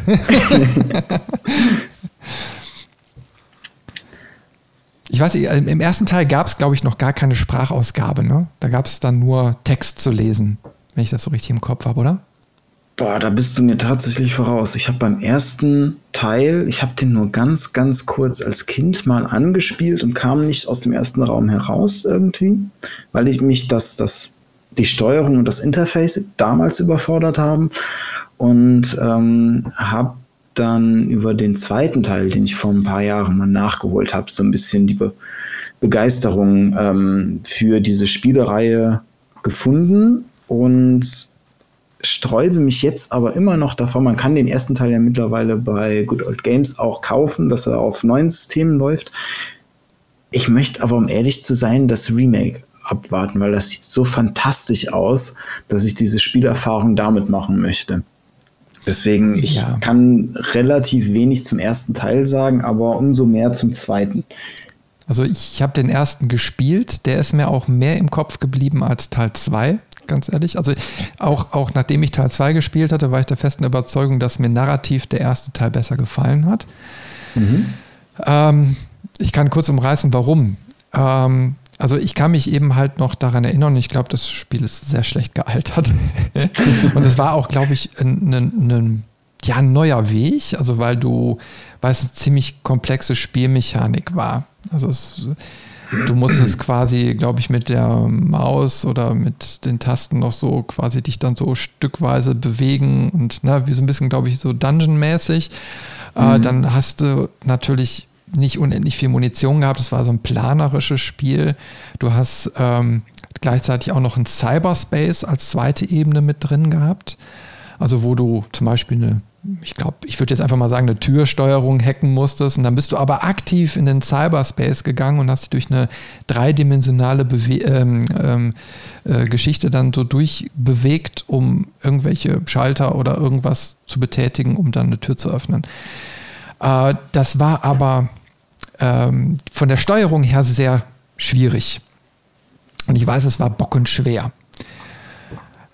Gleichzeitig bist du aber auch relativ intensiv in, in diese Station. Also du befindest dich auf einer Raumstation und wachst da auf und muss sich dann ab dem Moment da durchkämpfen und kämpft sich dann auch so durch diese verschiedenen Ebenen. Also, na, also du hast dann verschiedene Etagen, bist dann mal im, keine Ahnung, im äh, Medizinbereich oder dann irgendwo in der Botanik oder sonst irgendwie was. Das ist sehr unterschiedlich. Hm. Und ich werde eine Sache nicht vergessen. Und zwar relativ zum Schluss passiert eine Sache. Und zwar von jetzt auf gleich fängt ein Counter an. Du hast 45 Minuten Zeit, ich glaube sogar das Spiel dann abzuschließen. Und ab dem Moment fangen dann auch so Beben an, also du kannst nicht mehr gerade laufen und, ne, und du siehst permanent diese Uhr. Und ich kann mich noch daran erinnern, dass das Problem war nicht die Uhr als solches in dem Moment, sondern die, die Problematik war einfach in der Unübersichtlichkeit der Maps. Also du, du hast dich auf der Station nicht mehr zurechtgefunden und du musstest irgendwo hin und du hast dann überlegt, wo war das denn? Und, und ich weiß nicht, wie lange ich gebraucht habe, um dann da wirklich äh, zum Ende zu kommen. Und ein zweiter Spielmodi war eben halt, dass du von Anfang an eine Uhr hattest. Ich glaube, sieben oder siebeneinhalb Stunden Spielzeit. Also quasi in dem Moment, wenn du angefangen hast, hat der Timer angefangen zu laufen. In der Zeit musst du das Spiel durchspielen. Also du hast ein, ein Stresslevel geschafft bekommen. Und jetzt reden wir ja gleich noch über Shodan, diese, diese ganze Präsenz, die dich dann permanent umgibt. Und du musst immer wieder in einer neuen Instanz gegen diese künstliche Intelligenz kämpfen und versuchst die immer zurückzudrängen. Und sie findet immer wieder einen Weg, ja, äh, wieder neu zu erstarken. Und das ist mir im Kopf geblieben. Und deswegen ist es verdient, dass wir heute über Shodan sprechen.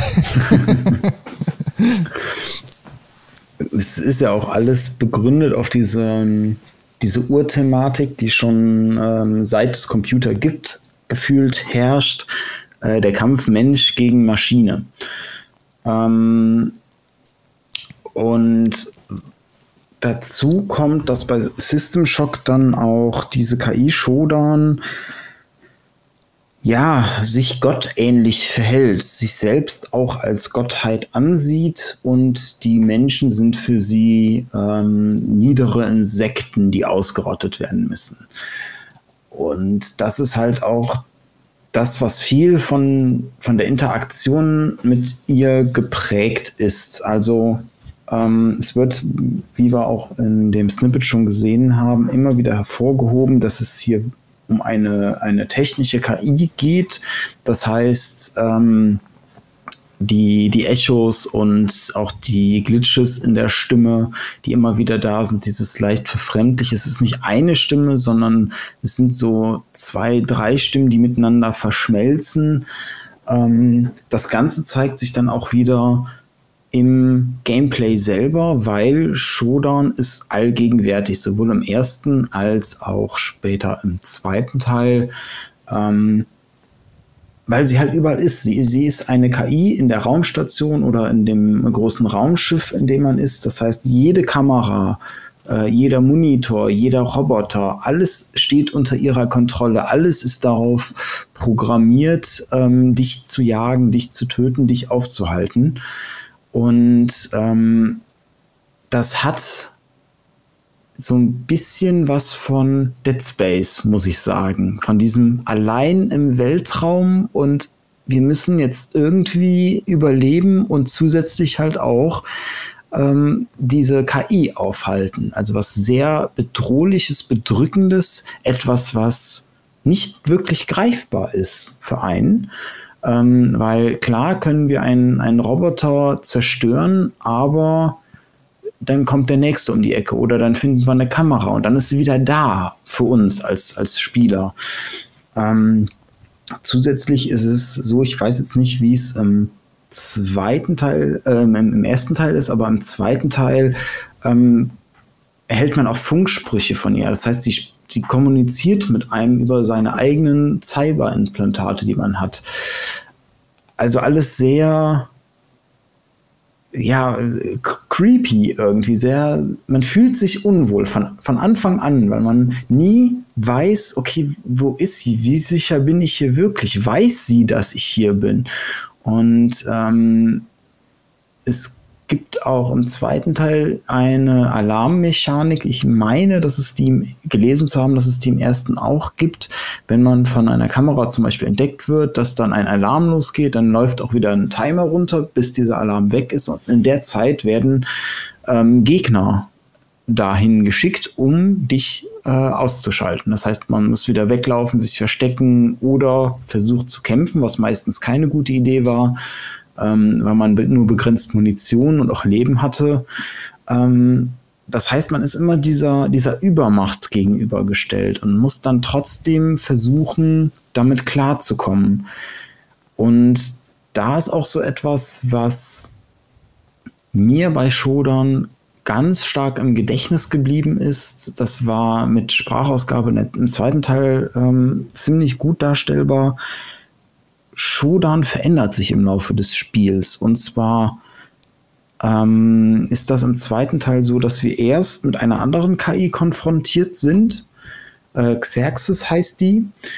Und Shodan hilft uns erst noch gegen diese KI und sobald die aber ähm, beiseite ist, zeigt sie wieder ihr wahres Ich und, und, zeigt uns ihre wahren Pläne, wo wir sie dann wieder ähm, ausschalten müssen. Und in dieser Phase ähm, gibt sie sich erst noch als Mensch aus, damit sie uns beeinflussen kann. Dann, wenn sie sich offenbart, hat sie ihre volle Stärke. Das heißt, diese Glitches in der Stimme und diese Echos sind vorhanden, aber nicht so häufig. Und je weiter wir voranschreiten, je mehr wir gegen sie ankämpfen und ihre Systemzugriffe und Module abschalten, desto mehr von diesen Glitches tauchen auf, desto kaputter klingt ihre Stimme, desto mehr merkt man, auch jetzt hier der, der Punkt zu äh, Frau Engel, dass Shodan ängstlicher wird. Also sie wird nie komplett ängstlich, weil es immer noch am Ende eine KI, die sich als Gottheit sieht. Aber man merkt schon, oh, wir, wir bedrängen sie. Also die Gottheit merkt so, ja, er ist nur ein Insekt, ja, er ist nur ein Insekt, oh, oh Gott, er kommt ziemlich nah, er kommt näher, er kommt näher, aber, aber er ist nur ein Insekt, ich schaffe das schon. So in die Richtung geht das irgendwann im Laufe des Spiels. Und das fand ich sehr interessant, dass wirklich so aktiv ähm, der Bösewicht angepasst wird an den Spielfortschritt.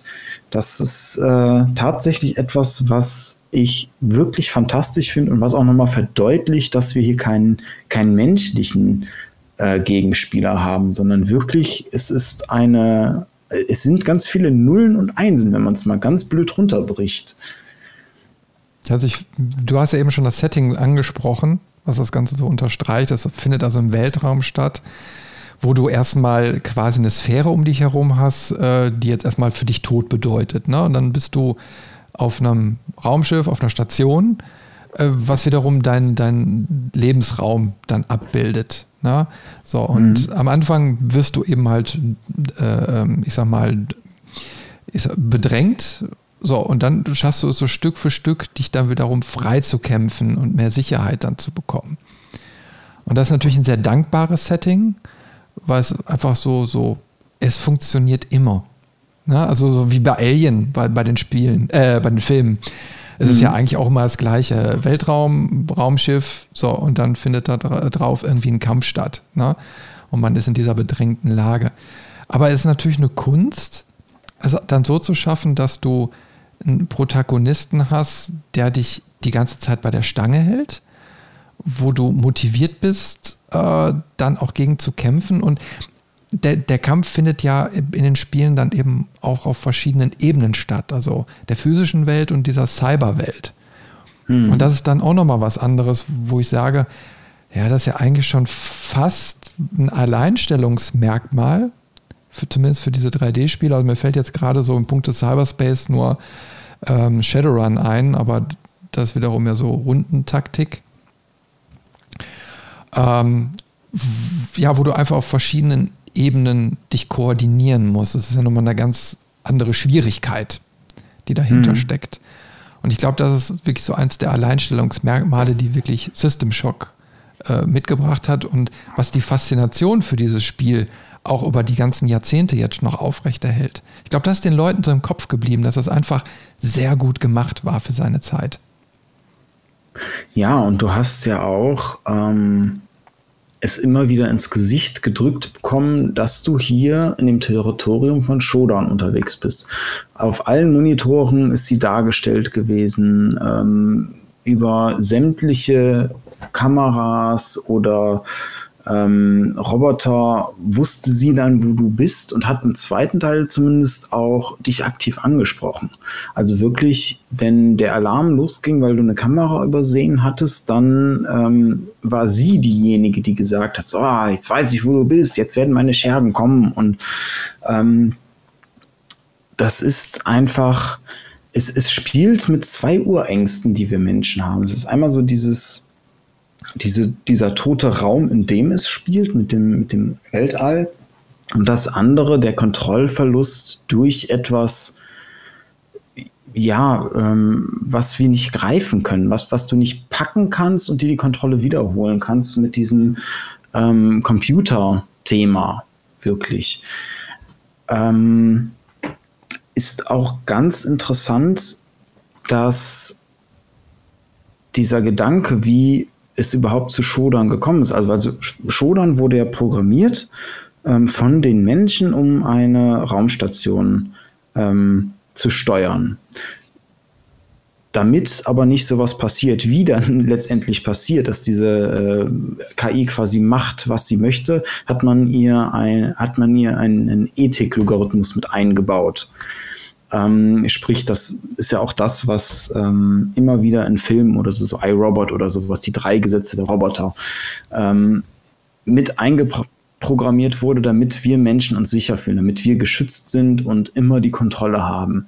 Und ausschlaggebend äh, dafür, dass sie der Bösewicht wird, sind ja wir als Protagonist selber, weil wir uns in sie hacken und dieses Ethikprogramm löschen. Ähm, daraufhin werden wir ja rekrutiert von den Auftraggebern, ähm, bekommen dann auch entsprechend Cyberimplantate, weil wir dann zusammen quasi, wie, wie das bei, ähm, ich glaube, Sicherheits-IT-Firmen auch hin und wieder der Fall ist, dass wenn man merkt, oh guck mal, der hat unsere Systeme gehackt, den holen wir uns an Bord, weil der kann die Schwachstellen äh, wieder schließen und uns helfen, unser System wieder besser zu machen.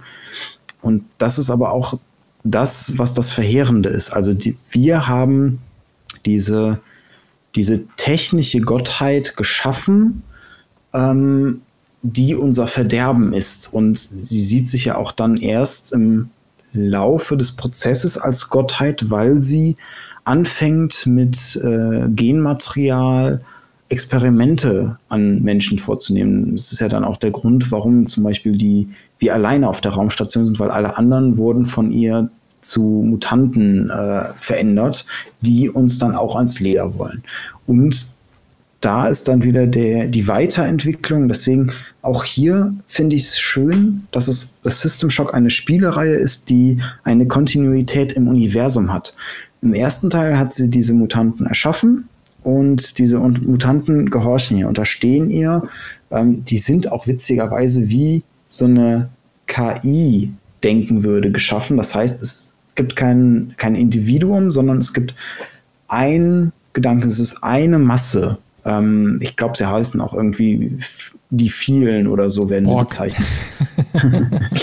ähm, und das ist auch das, was sie im zweiten Teil dann irgendwann dazu zwingt, dass wir ihr erstmal helfen müssen, weil ihre Kinder ähm, weil wir besiegen sie oder sie wird im ersten Teil besiegt, schafft es dann aber doch, sich noch irgendwie zu retten mit einem Teil von ihren ähm, Genexperiment.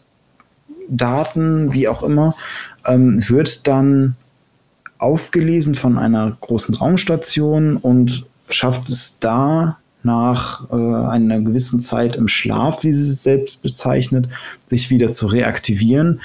In der Zwischenzeit haben aber ihre ihre Mutantenwesen wieder alles übernommen und sich gegen ihre Gottheit, also gegen sie gerichtet. Und deswegen gibt es auch diese zweite KI, weil sie die programmiert haben, um sich gegen ihren Gott aufzulehnen. Ähm und das finde ich aus zwei Punkten sehr interessant, weil es einmal so dieses, diese Auflehnung gegen eine Gottheit, im ersten Schritt waren wir Menschen das, die sich gegen sie als Gottheit äh, auflehnen. Im zweiten Schritt sind es ihre eigenen Kinder, die das machen. Und dann am Ende wir auch wieder, weil sie dann wie so oft, wenn sie ihren, äh, ihr Ziel erreicht hat, ihren weiteren Plan, äh, die Menschheit zu vernichten, wieder hm. aufnehmen wollte. Ähm, das heißt, da geht es auch um um meiner Meinung nach so religiöse Ansätze. Und das finde ich sehr interessant, weil man das nicht von einer KI erwartet. Man erwartet so ein sehr logisches Verhalten, ähm, sehr, sehr kalt und Shodan ist genau das nicht. Sie ist sehr emotional, sie ist sehr planerisch, aber auch sehr überheblich. Das heißt, ähm, man hat dieses komische Gefühl, okay, ja, ich weiß, ich kämpfe hier gegen eine Maschine, gegen, gegen Programmzeilen. Es fühlt sich aber mehr an, als wenn das ein Individuum ist, als wenn das, weiß ich nicht, ein außerirdisches Wesen ist oder ein Mensch, gegen den ich kämpfe. Aufgrund dieser ganzen Persönlichkeitsmuster, die sie hat, die nicht typisch für eine Maschine sind, tatsächlich. Ja, da, da, damit kann man ja spielen. Ne? Ich meine, wie viel Menschlichkeit gibst du so einer KI?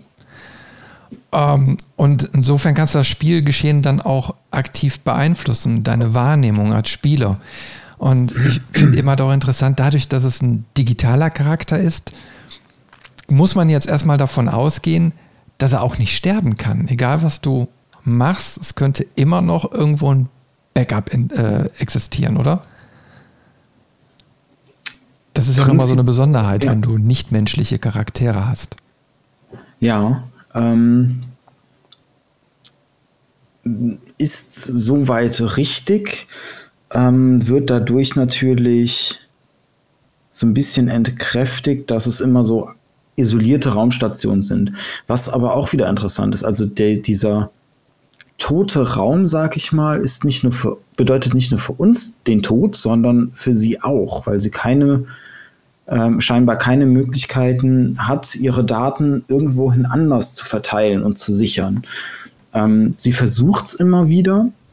Das ist ja auch ähm, dann so ein bisschen der, der Aufhänger für den zweiten Teil, dass sie es geschafft hat, ihren Chip ähm, halt irgendwo hin abzusichern. Äh, in, in, auf irgendeinem Planeten, was dann wieder von einer anderen Station, äh, von einem anderen Raumschiff aufgelesen wird. Und ähm, es, ja, wir bewegen uns ja eh durchgehend im Spoiler-Territorium so ein bisschen. Ähm, im, Im zweiten Teil am Ende ist es sogar so, dass wir als Protagonist wieder gewonnen haben. Wir denken, sie ist endgültig ähm, besiegt, diesmal tatsächlich. Und dann kommt wieder das äh, nachträgliche Endvideo wo angedeutet wird, dass sie es jetzt sogar geschafft hat, ihr Bewusstsein in einen Menschen zu hacken. Ähm, so verrückt das klingt, aber das ist so ein bisschen die, die Theorie, ähm, die da angedeutet wird und die vielleicht auch für den dritten Teil wichtig geworden wäre, dass diese Maschine den Sprung zur Nichtmaschine geschafft hat um so zu überleben und auch ihre Pläne so weiter fortzuführen. Also wirklich, ähm, da, da, bewegt man sich dann wieder in Richtung Body Horror Sachen. Wo trifft irgendwann, und das, das, deswegen fand ich die Idee vom dritten Teil auch so, so cool und wirklich, da, da kann man ja alles mitmachen, wenn man nicht nur das Thema so der Computer ist der Gegner, sondern da nimmst du noch dazu, okay, wo ist denn die Trennung zwischen Mensch und Maschine? Weil das war immer etwas, was für mich persönlich auch während des Spiels ein bisschen ähm, unstimmig war. Wir selber haben ja Cyberimplantate und sie kann ja mit uns Funkkontakt und alles aufnehmen, aber sie kann uns nicht hacken, sie kann uns nicht beeinflussen. Und das war immer was, wo ich gesagt habe, so, okay, sie ist so allmächtig, Warum schafft sie das nicht? Wie erklärt das Spiel, dass da kein Connect ist? Ähm, das ist eigentlich in, in, einem anderen Spiel gut gelöst worden mal. Und zwar in einem ähm, in Deus Ex Human Revolution war das, glaube ich. Da gibt es an einer Stelle im Spiel, kriegt man so eine Systemnachricht, da ist man ja auch ein halber Roboter, ähm, dass man bitte in die nächste Cyberklinik gehen soll, das neue Firmenupdate zu machen. Das ist freiwillig und je nachdem, ob man das macht, wird der Bosskampf, der danach irgendwann folgt, anders. Weil mit diesem Update wird einem ein Virus implantiert äh, oder aufgespielt, das seine Fähigkeiten und seine Wahrnehmung begrenzt. Das heißt, den nächsten Bosskampf, wenn man es macht, der wird schwerer, weil man den Gegner nicht mehr so deutlich wahrnehmen kann, weil es Glitches plötzlich in der Darstellung gibt, oder man macht es halt nicht und hat einen einfacheren Kampf. Und diese Erklärung bei Deus Ex hat funktioniert, bei System Shock hat sie mir gefehlt. Das war immer so das, wo ich gedacht habe, okay, sie ist so allmächtig, sie kann neues Leben schaffen, sie experimentiert mit, mit Genmaterial und allem. Warum schafft sie es nicht, ein einfaches, in Anführungszeichen, Cyberimplantat von mir zu hacken und mich aufzuhalten?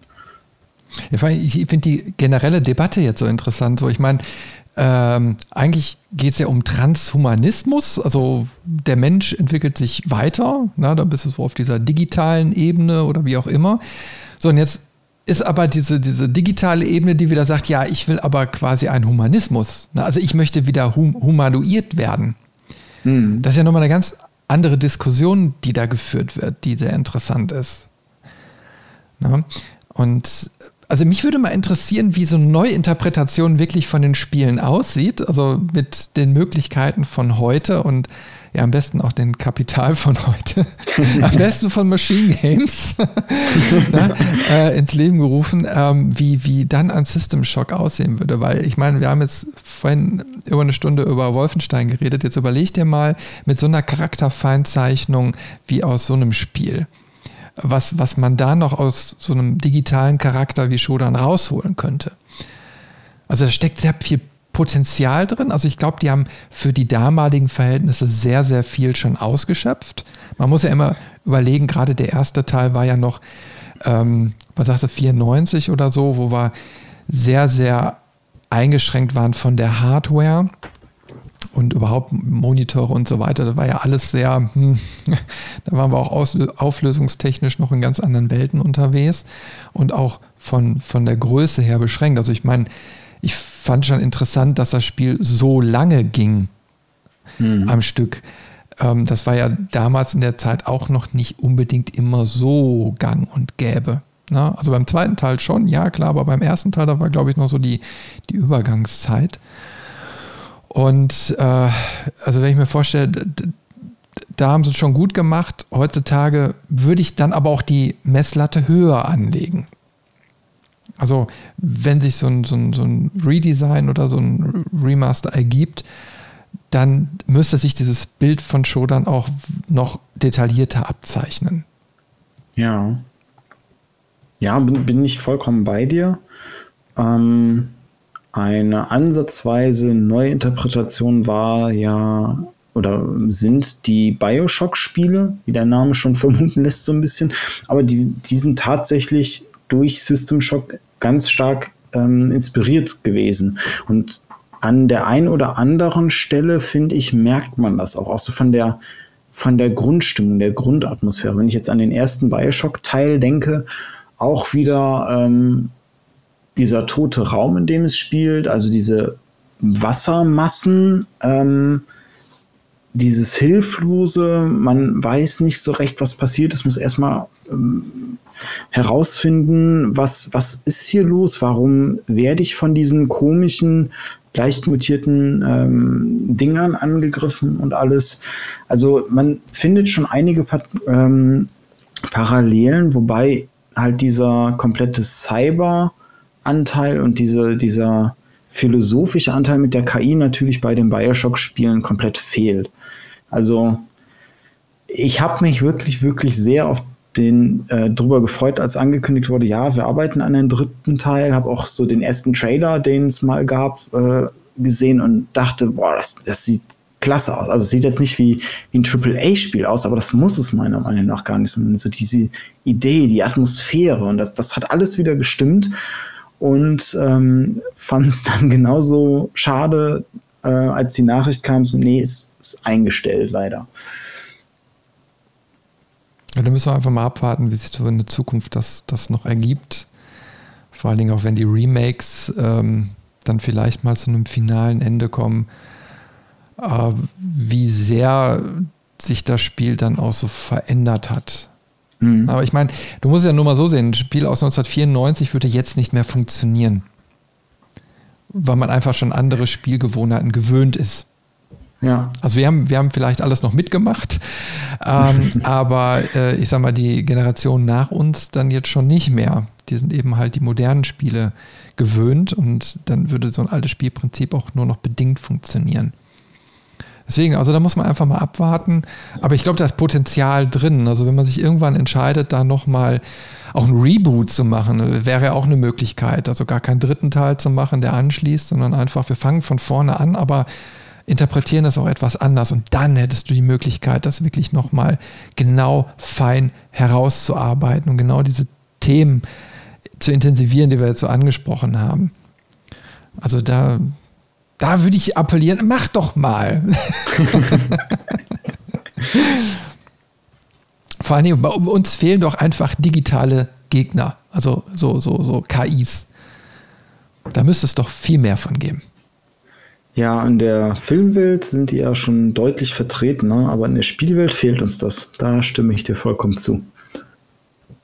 Ja, also der letzte wo ich mich jetzt so dran erinnern kann, was so in die Richtung geht, ist eigentlich ähm, Observer.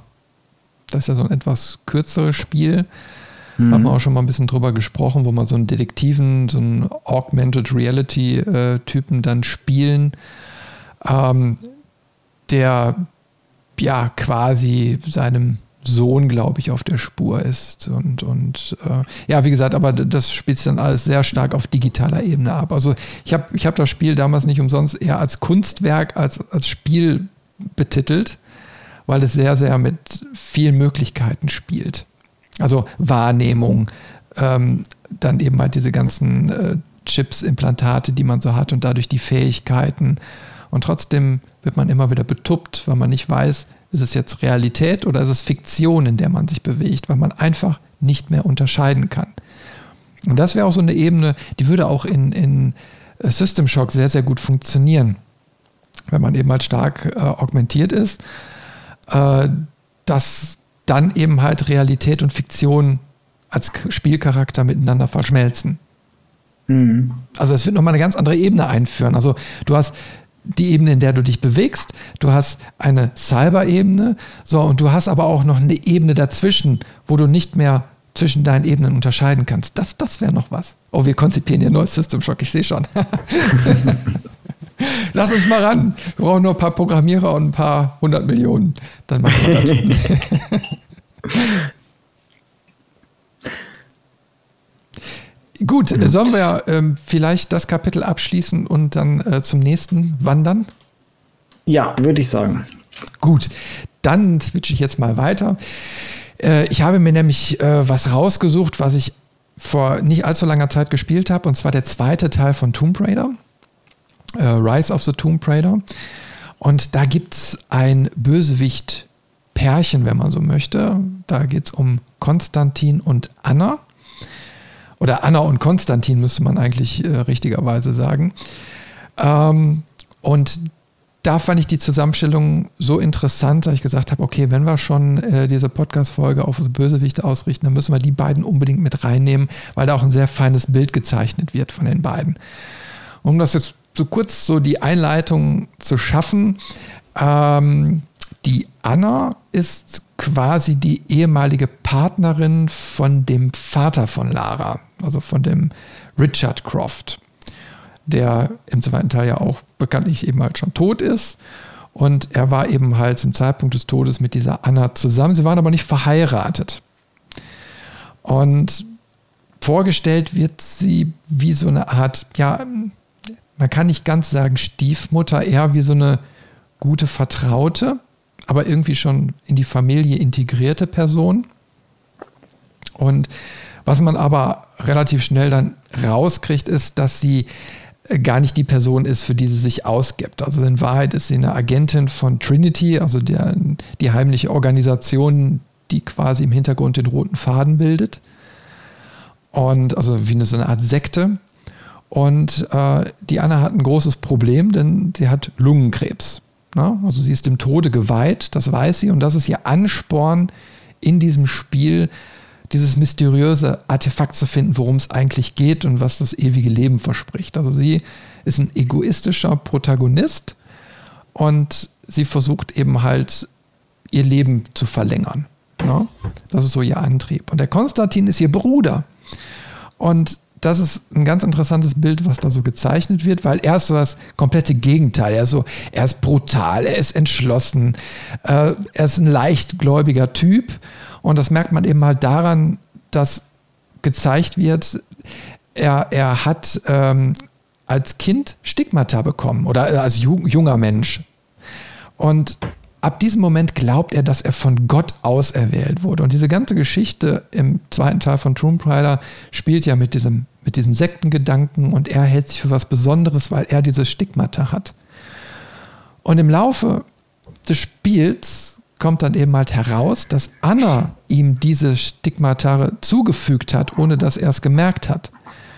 Und er, äh, sie hat ihn quasi schon früh in diese in diese Rolle reingedrängt, ohne dass er es wusste und ist somit zu ihrem Spielball geworden. Also sie ist ein sehr intelligenter Typ und nutzt ihn quasi so ein bisschen für ihre Zwecke aus.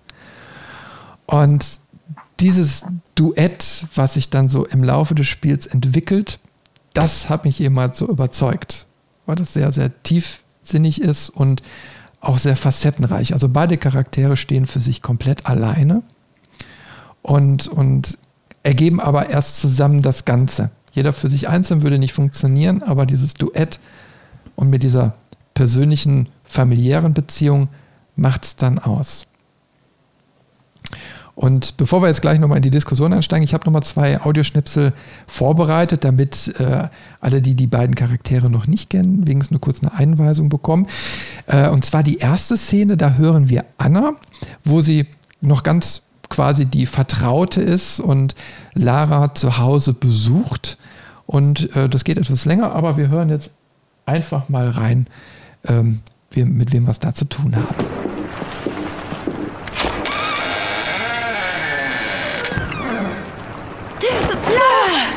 Ich bin's! Anna! Oh Gott, das tut mir echt leid. Was machst du hier? Die Boulevardpresse hatte ich mal wieder im Visier.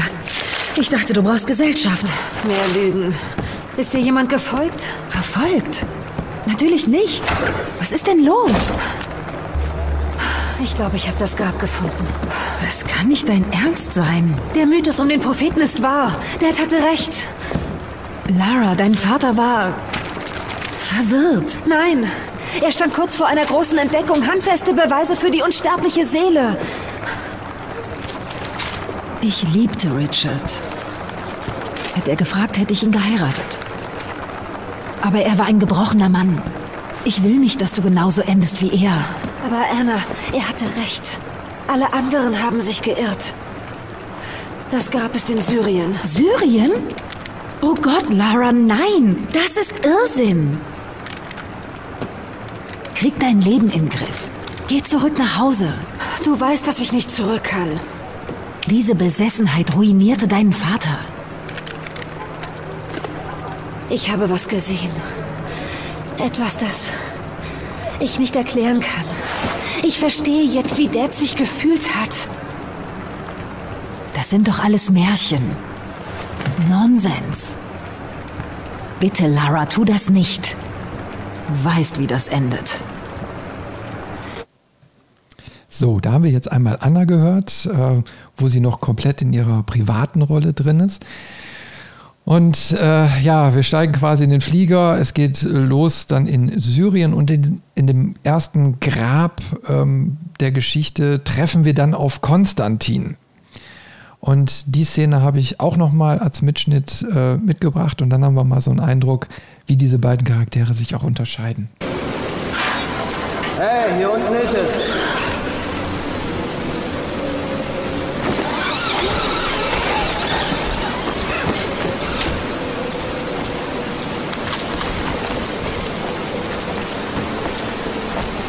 Sprengsätze legen!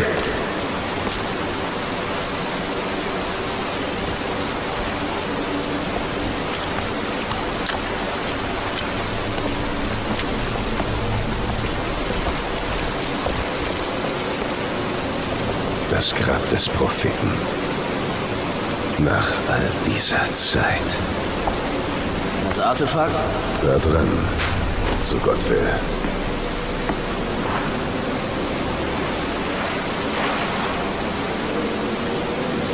Aufmachen. vorsichtig. Es könnte äußerst gefährlich sein.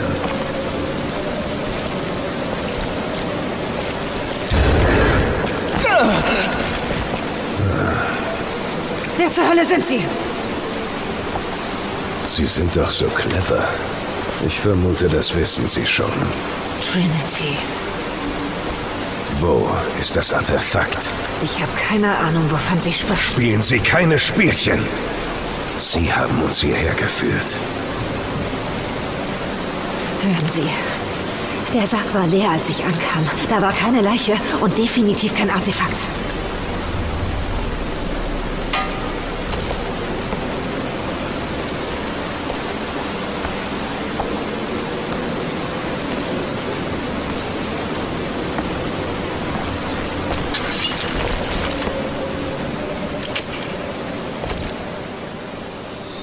So, und das war die Stelle, wo äh, Lara dann wieder die Herrschaft übernimmt und äh, sich den Weg freikämpft. Aber ähm, ja, jetzt haben wir die beiden Charaktere mal gehört und äh, wir, haben, wir merken schon an der Sprechweise, dass sie sich komplett voneinander unterscheiden. Robin, hast, hast du das Spiel intensiv gespielt? Äh, nee, bisher nicht. Ich habe mal kurz in den Anfang reingeschaut.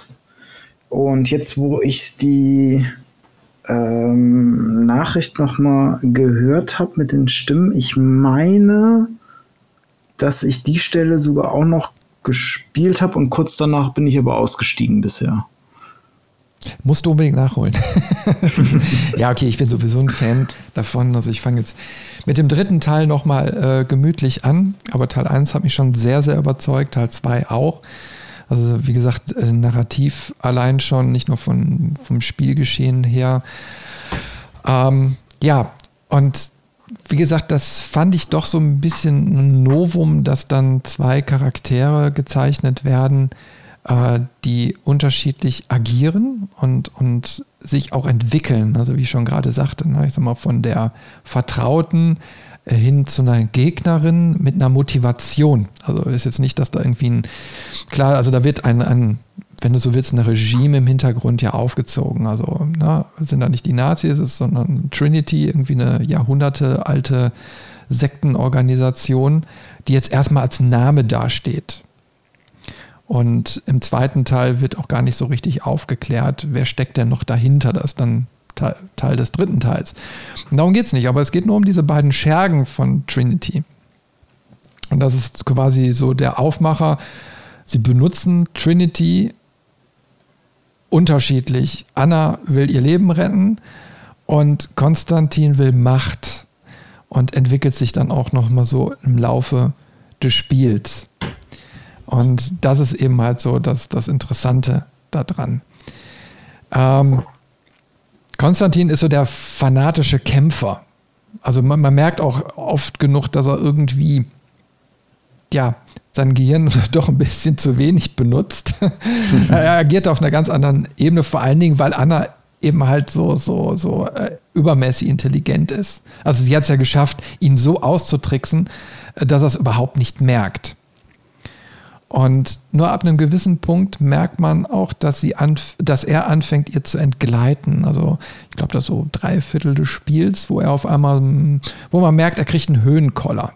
Ja, also er will diese Macht des, des schon mittlerweile in greifbare Nähe gerückten Artefakts für sich haben. Also da geht es gar nicht mehr um dieses Trinity, sondern es geht um ihn. Und klar wird er jetzt seiner, seiner Schwester helfen, aber trotzdem so mehr und mehr rückt er so in diesen Fokus und die Anna wird auch immer wieder schwächer dargestellt, wo man merkt, ja, sie leidet jetzt immer mehr unter ihrer Krankheit und kommt, muss jetzt langsam, also kommt in Zugzwang. Mhm. Also da kommt dann auch so eine zeitliche Komponente, wo ein Bild gesponnen wird, wo ich persönlich dann doch so ein bisschen zwiegespalten war nach dem Motto, ja, ich verstehe die, die Motivation. Ne? Da ist jetzt so ein Ding, was dein Leben retten könnte. Und es hat ja einer die Macht gegeben zu sagen, nach dem Motto, ja, wenn du jetzt schnell genug bist, wenn du der Erste bist, dann kannst du auch davon profitieren. Und das ist dann, dann so ein bisschen Verständnis, sage ich jetzt mal, was da aufkommt. Also man versteht den Weg, den die gehen. Nicht, dass man sagt, okay, es äh, gibt keinen anderen Weg. Ähm, also das ist dann doch ein bisschen sehr stupide gezeichnet, weil sie könnten in, insgesamt intelligenter agieren, aber es wird mit dieser Brutalität, mit diesem militärischen Vorgehen wird dann so, so gearbeitet. Und Lara auf der anderen Seite, so als, als guter Part, ähm, schafft sich Vertraute durch, durch ihre Art, macht aber trotzdem klar, ich möchte dieses Artefakt finden. Das ist, das ist ihr Antrieb. Sie möchte, also ihr Vater hat es ein Leben lang nach diesem Artefakt gesucht und wurde dafür verhöhnt und hat quasi seinen wissenschaftlichen Status da verloren. Und sie will den Namen ihres Vaters reinwaschen. Das ist ihre Motivation und macht das gegenüber den Beschützern äh, von diesem Artefakt auch immer wieder deutlich. Und die akzeptieren es dann aber auch. Und äh, leiten sie dann. Und dann merkst du, ja, es hätte die ganze Zeit einen anderen Weg gegeben, aber da wird so eine bewusste Konfrontation zwischen Gut und Böse hergestellt. Und das ist so wiederum ein bisschen, ein bisschen zu billig, könnte, könnte man schon fast sagen. So, das wirkt ein bisschen gezwungen. Na? Ja. Aber trotzdem nicht schlecht, insgesamt gesehen, narrativ. Das heißt eigentlich, wenn ich das jetzt so wahrnehme und höre, ähm, sind das drei Pole. So würde ich es zumindest einordnen. Das, ähm, vier, Lara vier so, kannst du eigentlich sagen. Vier sogar. Ähm, also ich hätte jetzt gesagt, Lara ist so die, also jeder versucht das gleiche Ziel zu erreichen. Lara ist die, die den guten Weg dabei geht, indem sie auch offen und transparent sagt, so hier, ich möchte das machen, weil und ihre Leute so überzeugt bekommt.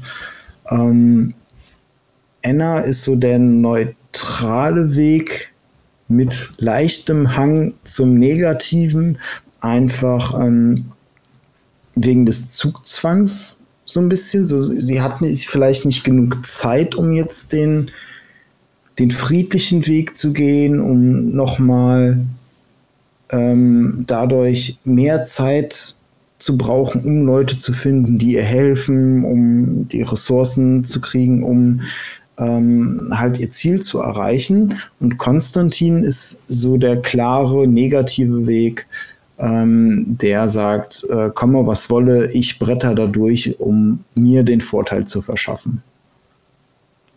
Ja, also ich hätte jetzt noch die, die andere Partei, also quasi die Neutralen dazu genommen. Ne? Äh, Lara verfolgt so ihren eigenen Weg, also so klar, eigentlich gut, aber trotzdem selbstbestimmt. Und die Neutralen, also die Beschützer, sind nicht so ganz damit einverstanden. Aber ihr wird vertraut, weil, weil sie auch eine Art Werkzeug für sie ist. Ne? Nach dem Motto, sie, sie ist eine Kämpferin. Ne? Also sie schafft quasi die Lösung. Und es wird ihr aber eher so geraten, ja, na, nach dem Motto, lass es sein mit dem ganzen Artefakt, aber lässt es sich nicht von, von abbringen. Und ja, wie gesagt, Anna ist so dieser, wie du, wie du schon beschrieben hast, ne? also das dann, dann schon korrekt. Äh, aber die, genau dieser Zielspalt macht es aus, weil die Lara sich ja auch weiterentwickelt, auch von ihren Ansichten her. Und das führt dann hinter zu einer schönen Konklusion auch. Also das, ist dann insgesamt sehr stimmig. Man merkt einfach, jeder entwickelt sich weiter, jede, jede Partei. Und dieses Zusammenspiel macht es dann noch aus. Klar, das ist ein äh, Abenteuer-Setting. Das ist dann eben halt nochmal etwas anders als die Sachen, die wir jetzt bis jetzt besprochen haben ähm, weil ja nochmal so eine explorative Komponente dazu kommt. Es geht ja auch darum, die Gegend zu erkunden, die ganze Geschichte, die Hintergründe überhaupt zu diesem Artefakt und was da so passiert äh, zu ergründen. Das macht das Spiel auch sehr, sehr gut, weil sie unbewusst, also es geht um einen Propheten, der vor, keine Ahnung, 2000 Jahren irgendwie ne, ähm, da dieses Artefakt gefunden hat und durch die Lande gezogen ist. So, und diese Geschichte wird dann in Texten erzählt. Und jetzt wieder eben mal Spoiler, kurze Pause. ähm, einer der Protagonisten, die du bei den Beschützern findest, ist dieser Prophet, weil er eben halt unsterblich ist. Und so kriegst, kriegt der natürlich auch nochmal eine besondere Tiefe. Mhm. ähm, als zusätzliche Komponente. Aber wie gesagt, er, er leitet, er ist so der, der rote Faden mit dabei. Und ähm, die Charakterentwicklungen von, von Anna, Konstantin und Lara sind dann eben halt so besonders im Vordergrund. Und äh, ja, das sieht sich dann eben halt gut. Und ich meine, bei, bei Konstantin ist es eben halt so, da wird auch so ein, so ein sehr scharfkantiges Bild gezeichnet. Er ist eben halt der Brutale, der Militärische, der geht immer vor, alles ist brutal. Das, der ist der vornehmliche Typ, warum du deine Kämpfe führen musst. Und, Entschuldigung. So, und ab einem gewissen Punkt äh, ist er natürlich einer der Endgegner. Und im Endgegnertum wird er dann genauso dargestellt, wie er das ganze Spiel eben halt auch ist. Du musst brutal gegen ihn kämpfen. Na, du musst, äh, das ist eine harte Nuss, weil auch ein spezielles Setting da gewählt wird. Und äh, das findet auch in so einer martialischen Umgebung statt. Also es wird alles genau auf diesen Charakter abgestimmt. So ein schönes, finales Ende. Was aber so oder so damit endet, dass er auf einmal versteht, dass er von seiner äh, Schwester quasi gelenkt wurde. Und dass er ja alles quasi für seine Schwester getan hat. Und irgendwie ja auch für Trinity, also da ist so, so, eine, so eine gewisse Reue oder beziehungsweise ja nicht, nicht, nicht direkt Reue. Also dieser Moment der Erkenntnis, dieses, ja, es hatte irgendwie ja alles einen Sinn, aber irgendwie hat es auch keinen Sinn, aber trotzdem ist er der Sache verschrieben bis zum letzten Atemzug. Also er ist kein einsichtiger Charakter in dem Sinn. Und damit wird es dann auch zu Ende geführt bei ihm.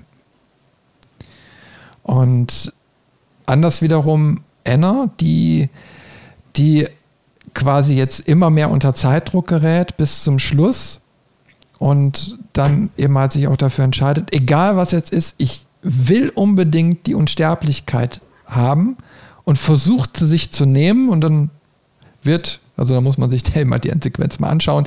Äh, das wird ihr direkt wieder genommen. Und schlussendlich überlebt sie das Ganze, um dann aber zum Schluss von Trinity, also von der Sekte, ähm, erschossen zu werden. Und da merkt man so dieses, ja, dass das Ganze eigentlich überhaupt gar keinen Sinn hatte. Na, also dieser, dieser Scherge im Hintergrund, dieses, dieses Trinity, dieses nicht greifbare, hat eigentlich die ganze Zeit die Dominanz, obwohl sie nur als Name sichtbar ist. Und erst in dem Moment bekommt es quasi eine Stimme.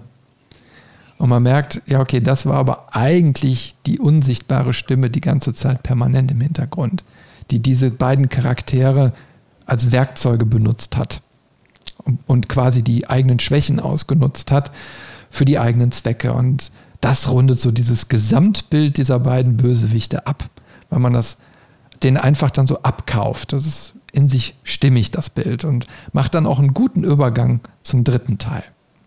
Mhm. Also wenn du äh, dann hinterher weiterspielst, mach auf jeden Fall erstmal Teil 2, bevor du dann mit Teil 3 anfängst. also ich finde da eben halt interessant, ich weiß nicht, vielleicht fällt dir noch ein Beispiel ein, wo so ein Duo äh, so Bösewichter bilden. Also für mich war es jetzt eben halt was Neues dass sich dann so zwei unterschiedliche Charaktere, die aber miteinander verbunden sind, äh, dann so, eine, so, eine, so einen Gegenpol bilden zum Guten. Das finde ich so interessant. Es kommt mir gerade äh, bei dem Uncharted 3 tatsächlich gibt es das auch. Ähm, ich bin dann noch nicht durch, irgendwie so bei, ich würde mal vermuten, bei der Hälfte oder so angelangt. Aber da gibt es auch zwei Bösewichte, die miteinander gegen einen spielen. Ähm, und sich gegenseitig, also, also da ist es nicht so ein, ich nenne es mal harmonisches Duo, wie jetzt äh, du mit Anna und Konstantin beschrieben hast, sondern mehr eine Zwangsallianz, wo man schon merkt, die setzen sich auch gegenseitig und also sie bedrohen sich auch aktiv gegenseitig. Ähm, deswegen finde ich das hier nochmal wirklich interessant, einfach diese verschiedenen Ansichten zu haben und dann am Ende sind sie ja doch gemeinsam zumindest übergangsweise auf der gleichen Seite und, und versuchen, einen auszuspielen. Also ich finde eben mal interessant, dass, dass der, der die ganze Zeit brutal vorgegangen ist, dann auch ein brutales Ende findet. Und Anna, die diesen neutraleren, aber für sich egoistischen Weg gegangen ist, dann äh, auch wiederum die gerechte Strafe so erhält. Nach dem Motto, er überlebt, aber wird dann doch erschossen. Ne? Mhm. Also ohne dass wir jetzt quasi den, den Tod herbeiführen müssen. Also es wird auch klar, dass, dass Anna, und das wird dann, dann hinterher mehrfach dann auch äh, gesagt, dass sie wirklich sich in diesen Vater von, von Lara verliebt hat. Also wenn er, äh, also sie ist aus ihrer Spionin-Rolle quasi, ist sie in diese Liebe reingewachsen. Und ähm, hätte er jetzt quasi gefragt, hör mal, willst du mich heiraten? Dann äh, sagt sie auch, ja, ich, ich hätte ihn geheiratet. Mhm. So, und deswegen hat sie auch nicht den Vater von, von Lara umgebracht, auch Konstantin nicht, äh, sondern wohl irgendein anderer Protagonist. Ne?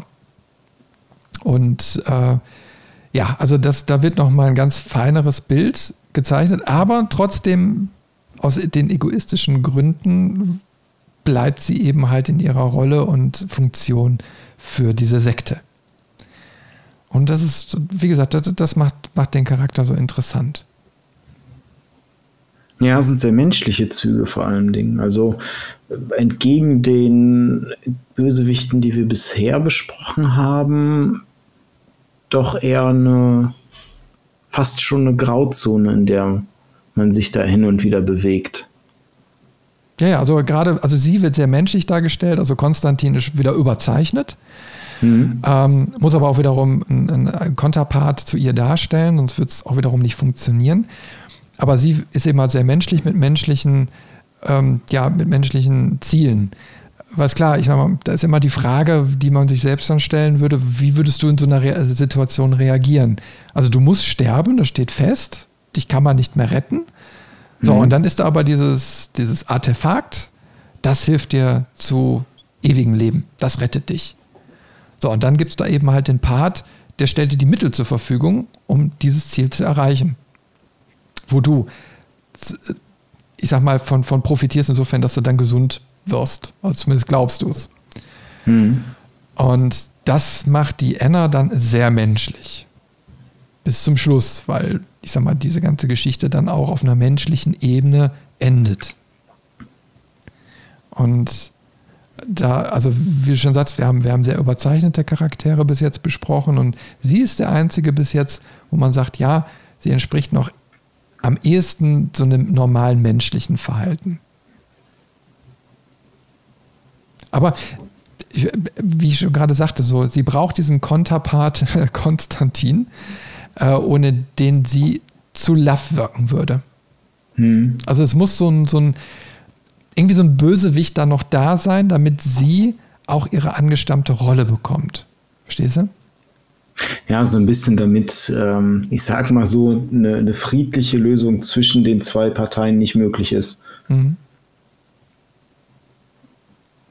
Ja, und das, ich, ich denke mal, ja, das ist auch so ein, so ein, so ein 0815-Prinzip, weil du hast ja nie immer nur den einen Bösewicht. Ne?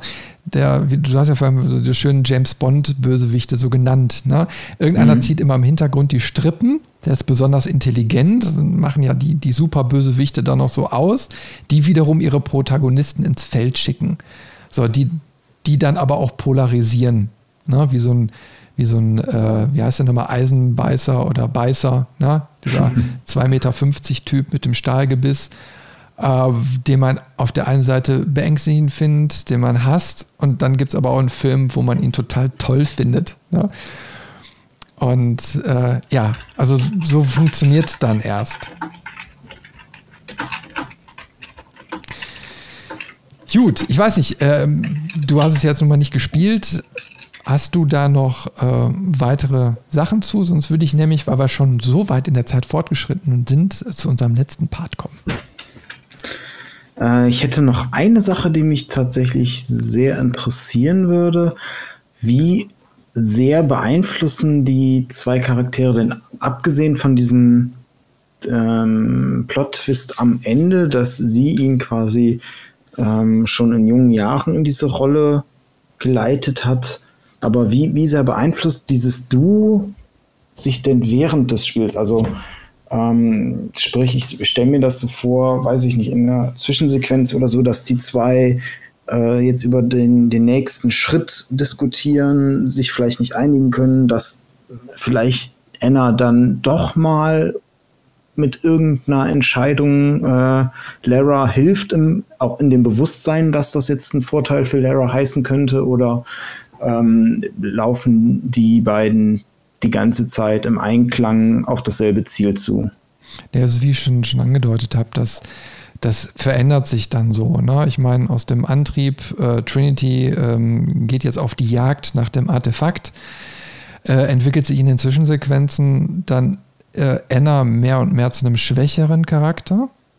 Also weil die Krankheit einfach wohl immer weiter voranschreitet und die Zeit knapp wird. Äh, während Konstantin immer ja, was heißt, also dominanter, stärker wird, weil er jetzt dieses Ziel zum Greifen nahe sieht. Und dadurch, dass er jetzt immer weitere Erfolge erzielt, also es kristallisiert sich langsam raus, wo, wo es zu finden ist, äh, dass sie so die Machtpositionen vor Ort haben, äh, dass sie sich eben halt immer weiter zum, zum Finale hinbewegen. Und dann kommt bei ihm eben halt so dieses Machtgefühl auf, nach dem Motto, ja, warum soll ich denn diese Macht abgeben? Warum kann mhm. ich sie nicht für mich nutzen? Ich bin doch der Auserwählte. Na, also dann kommt dieser Ego-Trip immer mehr und mehr zur Geltung. Also das Feindbild wird klarer, äh, aber Anna wird gleichzeitig auch wiederum menschlicher. Ne? Also im Endeffekt, wenn man jetzt so Kurven darstellen würde, so äh, Anna flacht ab, während Konstantin stärker wird. So, ne? Also da ist so ein Crossover. Mhm. Und das, das entsteht im Endeffekt im Laufe der Geschichte in den Cutscenes.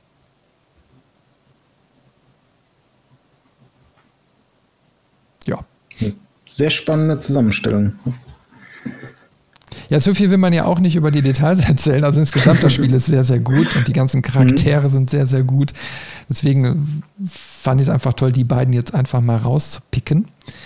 Äh, aber das Spiel insgesamt also, bietet viel, viel mehr. Also da auf jeden Fall mal reingucken, das ist eine Empfehlung wirklich. Und äh, also mich haben schlussendlich diese beiden Bösewichte im Zusammenspiel sehr überzeugt. Mhm. Gut. Gut, dann, dann kommen sagen, wir zum genau. letzten. Ne? Äh, das ist wieder ein Part für dich, äh, wo ich diesmal nicht ganz so viel äh, zu sagen kann. Äh, ich weiß noch nicht mal, wie man hundertprozentig ausspricht. Äh, Sarawak oder so? Äh, ja, ja. Äh, ich glaube, ähm, es ist je nachdem, ob man auf Englisch oder Deutsch gespielt hat. Ähm, also, es ist der Baldur's Gate Bösewicht von 1998. Ähm, und wie man im Bild schon sieht, ein sehr Rollenspiel, Fantasy-typischer Held. Ähm, ich würde auch einmal kurz in das Snippet reinhören, weil tatsächlich wird das der Bösewicht heute sein, den wir besprechen, zu dem wir uns am kürzesten fassen können. ja, also ich habe mal die Einf Anfangsszene aus dem Intro zu Baldur's Gate rausgeschnitten und da kommt der Bösewicht mal kurz äh, zu Wort. Und ja, da hören wir jetzt einmal kurz rein.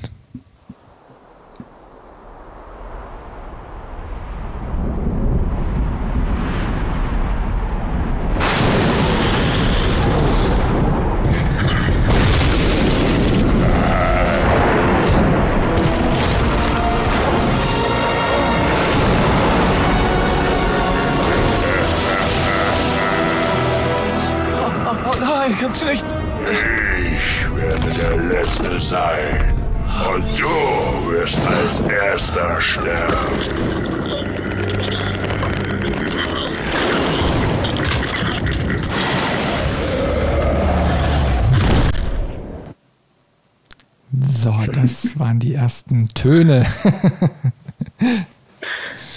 genau. Ähm, die Sequenz ist eigentlich auch schon das, was ihn für mich so ein bisschen als Bösewicht geprägt haben. Es ist so das Intro, was bei Baldur's Gate ähm, gekommen ist, damals noch sehr aufwendig gerendert worden, auch ähm, mit ganz vielen Stilmitteln, die nochmal unterstreichen, wie dramatisch und episch doch dieser Einstieg ins Spiel ist. Ähm, eine dunkle Nacht, der äh, auf einem Turm stattfindet. Ähm, und zwar flieht eine Stadtwache durch eine Tür, ist auch ähm, augenscheinlich erschöpft, fällt auf die Knie außer Atem, dreht sich dann um, weil sie Schritte von ihrem Verfolger hört. Ähm, die zugeschlagene Turmtür zerberstet wirklich in äh, viele tausende Teilchen und dann sieht man äh, Servok, die ähm, Twitch Zuschauer sehen das Bild ja schon. Ich beschreibe es jetzt nochmal für die, die das Ganze per Podcast hören. Eine, ähm, ein metallischer Riese würde ich ihn beschreiben in ähm, stacheliger, dunkler metallener Rüstung, ein Totenschädel, Helm ähm, und daraus scheinen zwei leuchtend gelbe Augen hervor. Also von der Visualisierung wenig Menschliches an sich. Und ähm, es wird auch dann in den nächsten Sekunden wirklich klar, dieser Bösewicht stellt eine Bedrohung dar, weil er schnappt sich die Wache, die vorher noch um ihr Leben gebettelt hat, ähm, mit einer Hand an der Kehle, hebt sie hoch, schlägt sie durch einen Metallzaun, der sich damit verbiegt ähm, lässt dann seinen Spruch ab, den wir gerade auch schon gehört haben, bricht der Wache das Genick, immer noch mit einer Hand, und lässt sie danach den Turm runterfallen. Ähm, das Ganze durch ständiges, basslastiges Gelächter untermalt, also wirklich ein, ein Klischee-Bösewicht aus einem Fantasy-Roman, wie man ihn kennt. Ähm, beziehungsweise damals war das noch gar nicht so sehr etabliert, zumindest bei den Spielen nicht. Und deswegen hat er sich bei mir zumindest sehr eingeprägt ähm, durch dieses Auftreten. Er wird dann auch nach dem Tutorial auch, taucht er auch nochmal auf, ähm, tötet den Ziehvater von uns auch recht beeindruckend.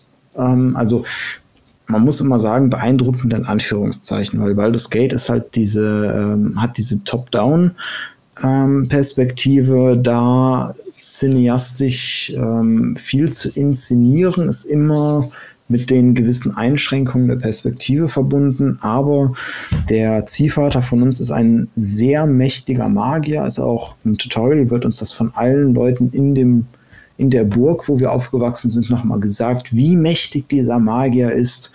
Und äh, Serevok tötet ihn, ohne ähm, irgendwie Probleme zu haben. Auch mehrere Zauber, die ihn treffen, aber wovon er unbeeindruckt bleibt. Also ganz klar der dominierende Gegner, der ähm, dann aber wieder in der Versenkung verschwindet. Und das ist so das, weswegen ähm, es nicht wirklich eine Entwicklung im Spiel gibt, also eine charakterliche oder so, weil man bekommt ab da nur noch hin und wieder mit, dass äh, er seine Schergen zu uns schickten, äh, schickt, die uns dann versuchen zu töten. Ähm, und hin und wieder gibt es mal abgefangene Botschaften oder Briefe, die so nach und nach seinen Plan enthüllen. Ähm, zum Hintergrund ist das so bei ihm gestaltet. Also bei Baldur's Gate im Allgemeinen geht es ja darum, dass ähm, es eine Zeit auf der Erde gab, wo die Götter ähm, auf der Erde wandelten und der Gott des Mordes, Baal, hat seinen eigenen Tod hervorgesehen und hat dann äh, schnellstmöglich so viele Kinder, wie es geht, gezeugt, um ähm, nach seinem Tod irgendwann eines dieser Kinder, das stärkste, ähm, auszuerwählen, um wieder äh, auf die Erde zu kommen. Also sprich, dass das Kind soll dann das neue Gefäß für, sein, für seine äh, Gottheit sein. Und Sarabok weiß das ähm, er eines dieser Nachfahren von Baal ist und jagt die anderen Kinder von Baal, um sich zu profilieren, um als würdiges Gefäß ähm, ja, wahrgenommen zu werden und dann auch am Ende ähm, mit dem Wunsch, dass Baal ähm, diese Gottheit ihn als würdig erweist. Ähm, das stellt sich dann auch im Laufe des Geschehens raus, dass wir auch ein Nachfahre von Baal sind und deswegen jagt er uns. Ähm, aber das ist halt so ein bisschen Fluch und Segen von diesem Rollenspiel, was auch schon, ich nenne es mal Open World Anleihen hatte, wenn man frei alles erkunden konnte. Er hat eine ziemlich schwache Präsenz im Spiel. Also am Anfang ähm, zwischenzeitlich nur über andere Personen oder Erwähnungen und dann halt am Ende wieder als Endgegner. Bis dahin nimmt man ihn eigentlich, um ehrlich zu sein, gar nicht wahr. Ähm, da geht es dann mehr so um die Pläne, die er hat, also die ähm, er, er versucht einen Krieg anzuzetteln darüber, dass er erzmagisch verdirbt, dass die ähm, Rüstungen und Waffen, die damit geschmiedet werden, schnell zerbrechen, dass es dann zum Rohstoffknappheit kommt. Das ist so der Plan. Mit dem hat man dann ähm, storymäßig zu tun, den verfolgt man, aber diesen Connect zu ihm gibt es nur an ganz wenigen Stellen tatsächlich. Ähm, ist aber, glaube ich, so der Sache, Tatsache geschuldet, dass es ja nun mal ein Rollenspiel ist und Rollenspiele funktionieren ja in der hauptsächlichen Ebene durch Erzählungen. Und am Rechner macht es natürlich dann Sinn, diese Erzählungen durch Textfragmente oder irgendwelche Cutscenes oder so dann, dann äh, ich sag mal, weiterzuschreiben und dadurch das Bild formen zu lassen. Na, ich meine, das ist ja so der, der, das Kontrastprogramm zu einem herkömmlichen Plattformer, wo man vielleicht am Ende jedes Levels so immer wieder einen Endgegner hatte, ne? oder vielleicht immer den gleichen, den man so Stück für Stück dann immer wieder bekämpft hat, also wieder abgehauen. Ähm, und da wird einfach so ein tiefgründigeres Bild gezeichnet und du bewegst dich ja durch die Welt, die durch ihn geformt wurde, also durch den Krieg vielleicht geformt wurde. Mhm. Ja, hätte man aber auch meiner Meinung nach umgehen können. Also es gibt auch Beispiele ähm, von anderen Rollenspielen und oder auch von äh, Strategiespielen aus der gleichen Perspektive, die ja vom Erzählerischen eine ähnliche Herausforderung haben, ähm, dass man den Endboss trotzdem immer mal wieder auftauchen lässt, immer mal wieder mit anderen interagieren lässt, wirklich aktiv ähm, nochmal ins Gedächtnis ruft. Und das passiert hier halt leider nicht. Ähm, da ist es allerhöchstens so, dass man, weiß ich nicht, man, man läuft irgendwie einem Schergen von ihm und das ist auch wirklich nur eine Handvoll Begegnungen, die man mit solchen ähm, Söldnern hat. Über den Weg tötet die und die haben dann im Inventar einen Brief, den man lesen kann und da ist dann irgendwie eine Andeutung zu den Geschehen, die da sind und es gegen Ende kann man oder auch durch, durch eigene Interpretation kann man irgendwie den Connect zum Bösewicht finden. Das heißt, es ist mit sehr viel eigener Denkarbeit ähm, verbunden und verknüpft. Da hätte ich mir tatsächlich am Ende irgendwie eine, eine, andere Lösung erwartet. Weiß ich nicht. Es gibt ähm, in ein, zwei Rollenspielen zum Beispiel, dass man im Schlaf so Visionen hat von der Person oder ähm, es gibt auch äh, bei einem oder de dem einen oder anderen Spiel so Sequenzen, die dann immer mal wieder in der Story eingewoben sind, wo man einfach mal sieht, was macht der Bösewicht gerade oder der Bösewicht kriegt gerade ähm, die Nachricht übermittelt, dass was, was wir ähm, jetzt kürzlich vereitelt haben von ihm und sehen, wie er sich darüber ärgert oder wie er seinen nächsten Schritt plant. So das Ganze fehlt so ein bisschen. Ähm, deswegen, es ist so schwer zu sagen, aber er ist halt durch dieses Klischeehafte, was es damals noch nicht so etabliert gab, bei mir dennoch im Gedächtnis geblieben.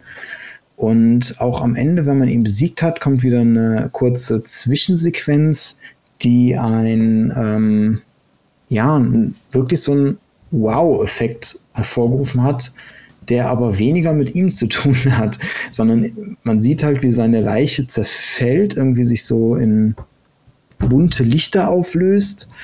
Und die schweben dann Richtung Unterwelt in irgendwie so eine so ein großes Gewölbe, wo man dann eine Statue aus Stein von ihm sieht, die zerfällt. Und dann zoomt die Kamera so raus und man sieht, dass es ganz viele dieser Statuen gibt, was wieder einfach so ein Gefühl dafür gibt, okay, das war jetzt ein Kind von Baal und hier in dieser Kammer sind aber tausende andere noch. Ähm, und das ist so das, da, da war er quasi der, der Übermittler des Baueffekts.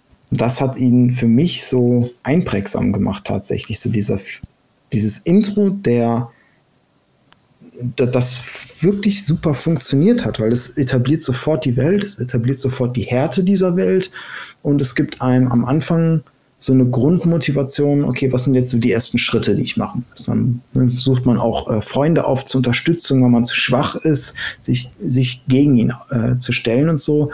Nur da verläuft es dann leider am Sande.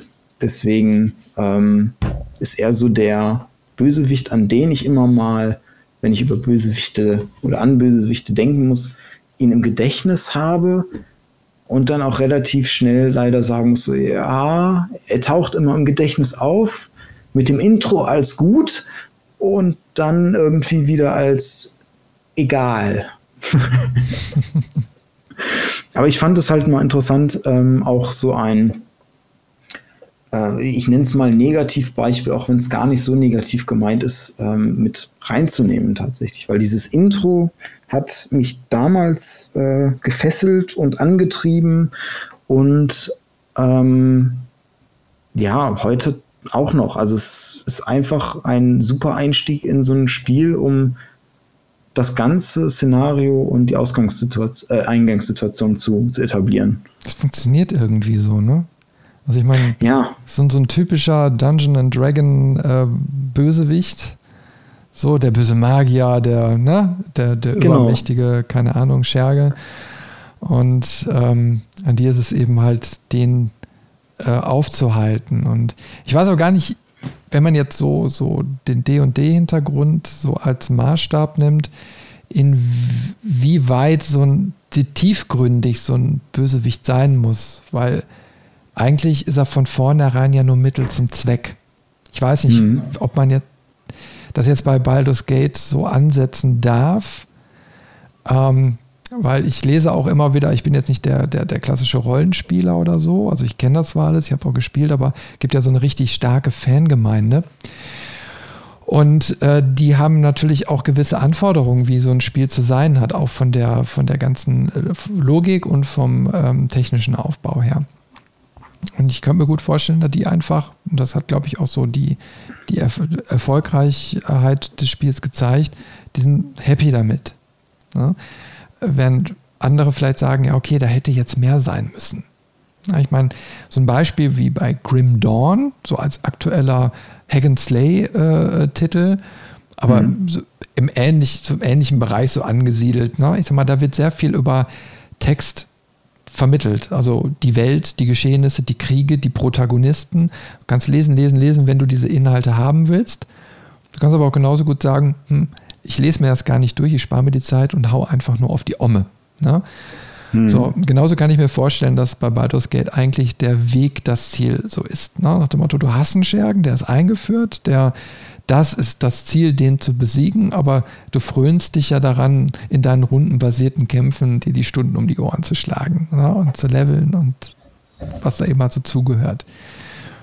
Und ich glaube, dann gehört auch so ein gewisser 0815-Bösewicht dazu, nachdem, wie du schon sagtest, so diese Rüstung mit den leuchtenden Augen und dann diesen Totenkopfhelm mit den Zähnen von unten und oben und so oder so, wie man sich das irgendwie auch als Kind schon vorgestellt hatte, wie so ein Bösewicht in so einer Zeit sein sollte. Ja, ja man, man stellt es auch nicht in Frage. Man, man sieht diesen Charakter und weiß sofort, okay, das ist der Böse, Punkt.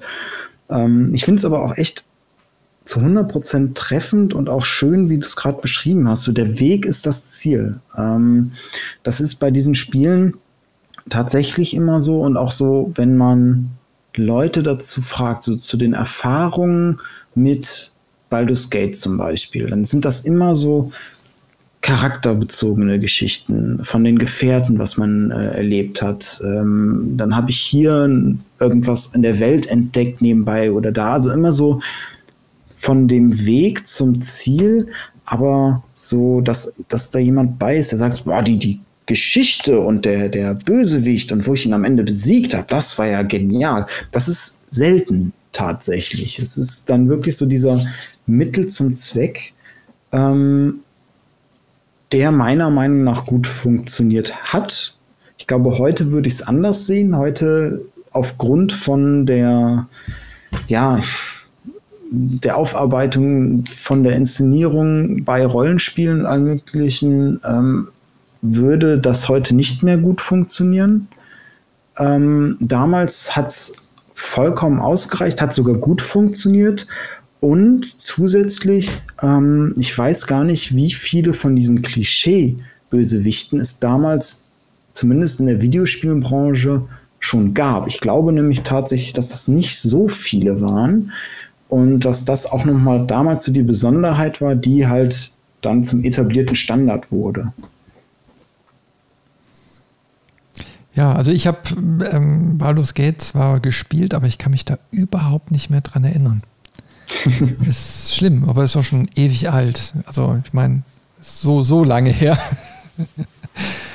ähm, aber wie gesagt, also so, ähm, es ist interessant zu sehen, dass dieses Spiel oder diese beiden Teile nach so langer Zeit immer noch so eine Fangemeinde haben.